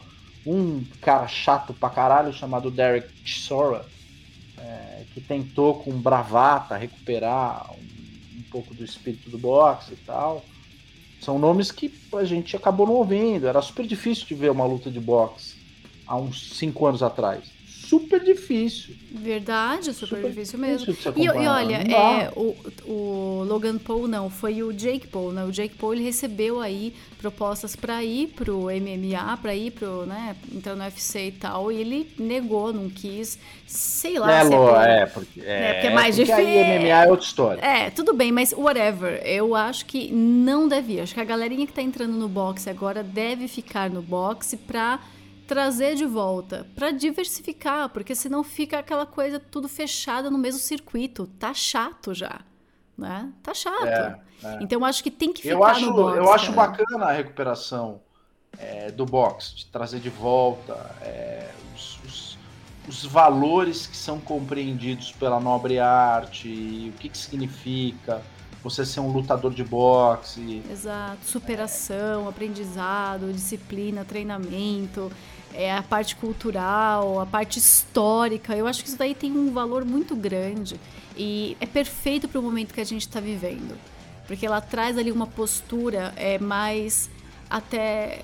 Cara, o box traz uma postura que você. Eu não, não é porque eu tô com um jiu-jiteiro aqui, então não quero ficar falando muito, mas para mim é algo importante para você trazer para os homens, assim, sabe? Até pro cara que não gosta é, de, é luta é e não quer participar. Mesmo. O cara não. Puta, eu não quero lutar, não quero participar assim, mas eu quero ver. Eu acho que é importante ver uma luta de boxe. Culturalmente, ela é muito importante e ela traz esse peso na sociedade. De, né, raiz ali. Tipo, ó, presta atenção, tá vendo? Porrada, presta atenção.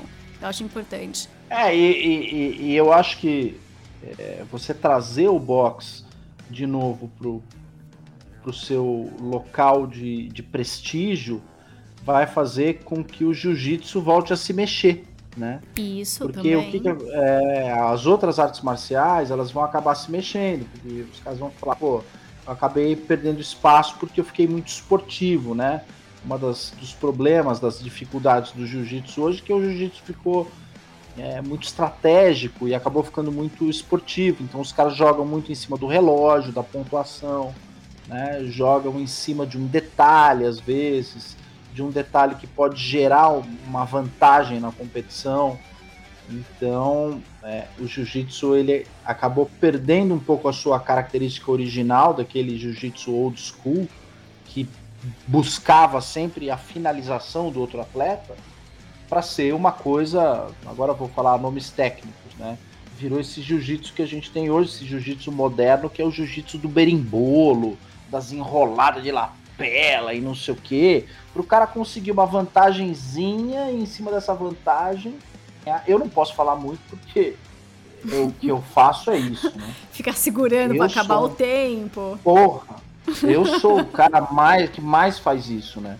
Eu sou o que menos hoje luta o jiu-jitsu né, old school, né?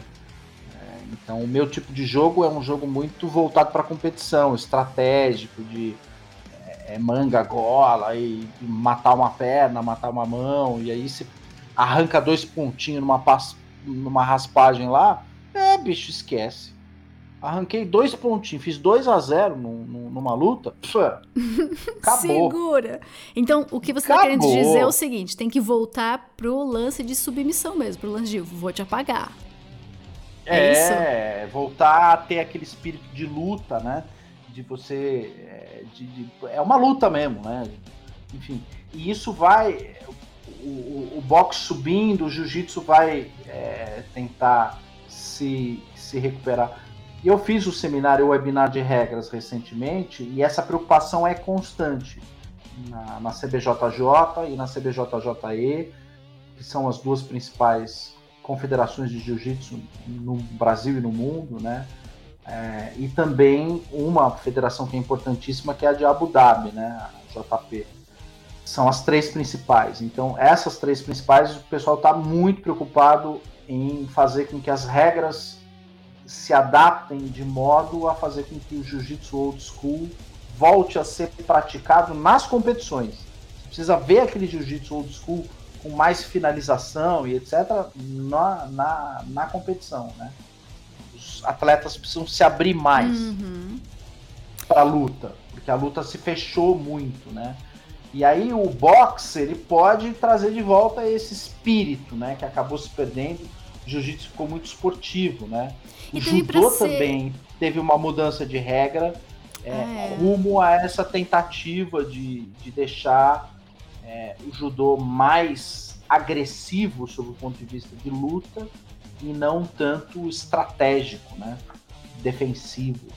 É, porque uma coisa aqui também é a seguinte: eu acho que tem que ter essa divisão das artes marciais, porque com o MMA é, você tem aquela aquele fanservice, né? De puta, eu quero ver um Perfeito. cara do eu quero ver um cara do boxe com o cara do jiu-jitsu. Quem ganha? É aquela aquele negócio de YouTube. Tubarão versus gorila. Você fala, caralho, todo mundo vai clicar nessa bosta. Perfeito. Não é? Perfeito. E, e essa parte Perfeito mais autêntica de cada luta, que você ali conhece a luta e conhece as regras da luta e conhece a filosofia por trás, os ensinamentos. Tem que separar de novo. Não que precise acabar o MMA, beleza. Bota lá o nego de Muay Thai com o nego do Sambo, não tem problema. Mas precisa ter essa divisão para cada luta ter o seu espaço e mostrar o que ela é, né? É. E o legal do boxe voltar com toda a força, né? e voltar com a sua eh, com o seu prestígio, o prestígio que o boxe teve na época do Mike Tyson, do Holyfield, até, até o período do, do Lennox Lewis e durante um, um período aí em que o Manny Pacquiao estava ganhando tudo. É, ele voltar com esse prestígio e você ter novamente lutadores de boxe, é as outras artes marciais voltarem a se preocupar é, informar os seus lutadores, né? É, não só dentro do esporte, mas é o famoso vou formar esse cara para a vida e para outras coisas.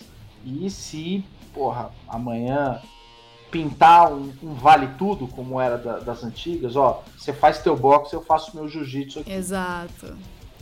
Se não vira aquela casa tem... lá de celebridades do MMA, né? Os caras estão lá, faz um pouquinho disso, faz um pouquinho daquilo, aí quando vai pro chão faz tal coisa, aí quando tá em pé faz outra, e no fim o cara não vive a arte marcial que ele escolheu, porque ele não escolheu nenhuma, ele fica pegando tiquinho de cá, tiquinho Exato, de e, e, e aí você tem uma total perda do aspecto filosófico, né? Da, do, do propósito de você estar tá ali né? De você ser um lutador daquela, daquela modalidade. Então você fala, eu vou defender a minha modalidade. E eu vou mostrar que modalidade... eu vou ganhar lutando o que eu aprendi representando ali, minha academia, representando a, a minha arte marcial, né, que eu escolhi. Vou mostrar que é, eu sou foda nela, minha, né? Porque a minha é, aí a pessoa tem aquele negócio, a minha modalidade é que melhor transfere esses valores. Aí a gente já começa aí Perfeito. com outro etc. Que, que é sensacional. E aí, com o tempo, isso começa a surgir, os McDonald's acabam desaparecendo, né? Que é os caras que atravessam a parede. É Atravessa que... a parede. X-Men. Aí... É, puta aí a escolinha. Pariu, não é a escolinha do professor vídeos, Raimundo, é a escolinha do professor Xavier, né? Perde é. a funcionalidade, porque o cara na hora vai identificar, fala, meu, você não tá fazendo nada. Picareta. Olha, vamos fechar então. Vamos fechar porque hoje foi realmente um Doomer versus Boomer.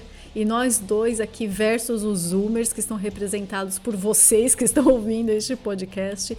E eu acho que foi um, um, um, episódio excelente. Resgatei ali do fundo da minha cabeça até umas coisas que eu nem lembrava mais. E lógico, né, com o Evandro Pontes aqui, a gente não precisa de mais nada, né? Tá, tá completíssimo. Então vamos lá. Considerações finais, quer deixar recadinho? Manda ver. Considerações finais, assim, assim como o professor Olavo mandou muita gente para a igreja, eu espero mandar muita gente para um dojo. Então, pratiquem uma luta aí. Deixa os meninos fazer meme com o Whindersson Nunes, mas pega o recado desse cara. Mexe a bunda do sofá e vai lá. Entra numa academia de boxe, escolhe uma bacana perto da sua casa e tenta ficar 20 minutos dando soco num saco de areia pra você ver o que, que acontece com o teu corpo no dia seguinte, na hora de levantar da cama. E aí, com o tempo, você vai sentir. Até esses moleques mais emigtown aí, que fazem muita musculação, são anti-coomer, né? Pô, estão no caminho certo. Perfeito. Mas bota uma arte marcial aí na equação. Não é só fazer musculação, não, e tal. Bota também Até para você marcial. conviver com outros homens de várias idades. Você vai conviver com o cara da tua idade, você vai conviver com o tiozinho de 52, você vai conviver com o cara de 30 e pouco. É isso. Vai isso, trocar experiência. Isso é um negócio muito legal. É, o, no, numa, num dojo de jiu-jitsu, você tem desde o moleque de 14, 15 anos até, pô, que nem eu, né?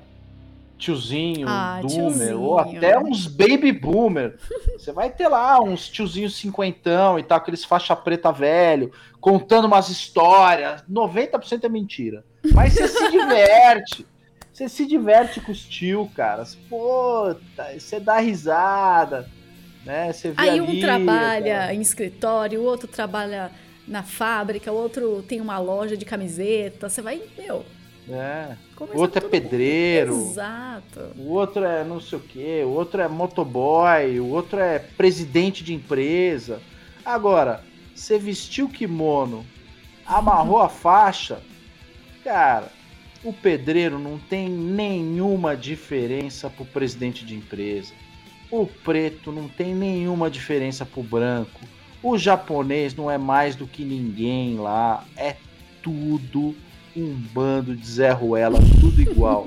e você vai se divertir muito, muito. Você vai dar risada e você vai ter muito material para meme.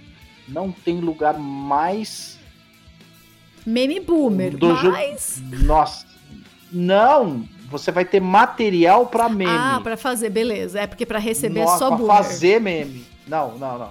Você tem o grupo de jiu-jitsu lá que você vai receber os puta, aqueles memes que você fala, não dá. Isso aqui não dá.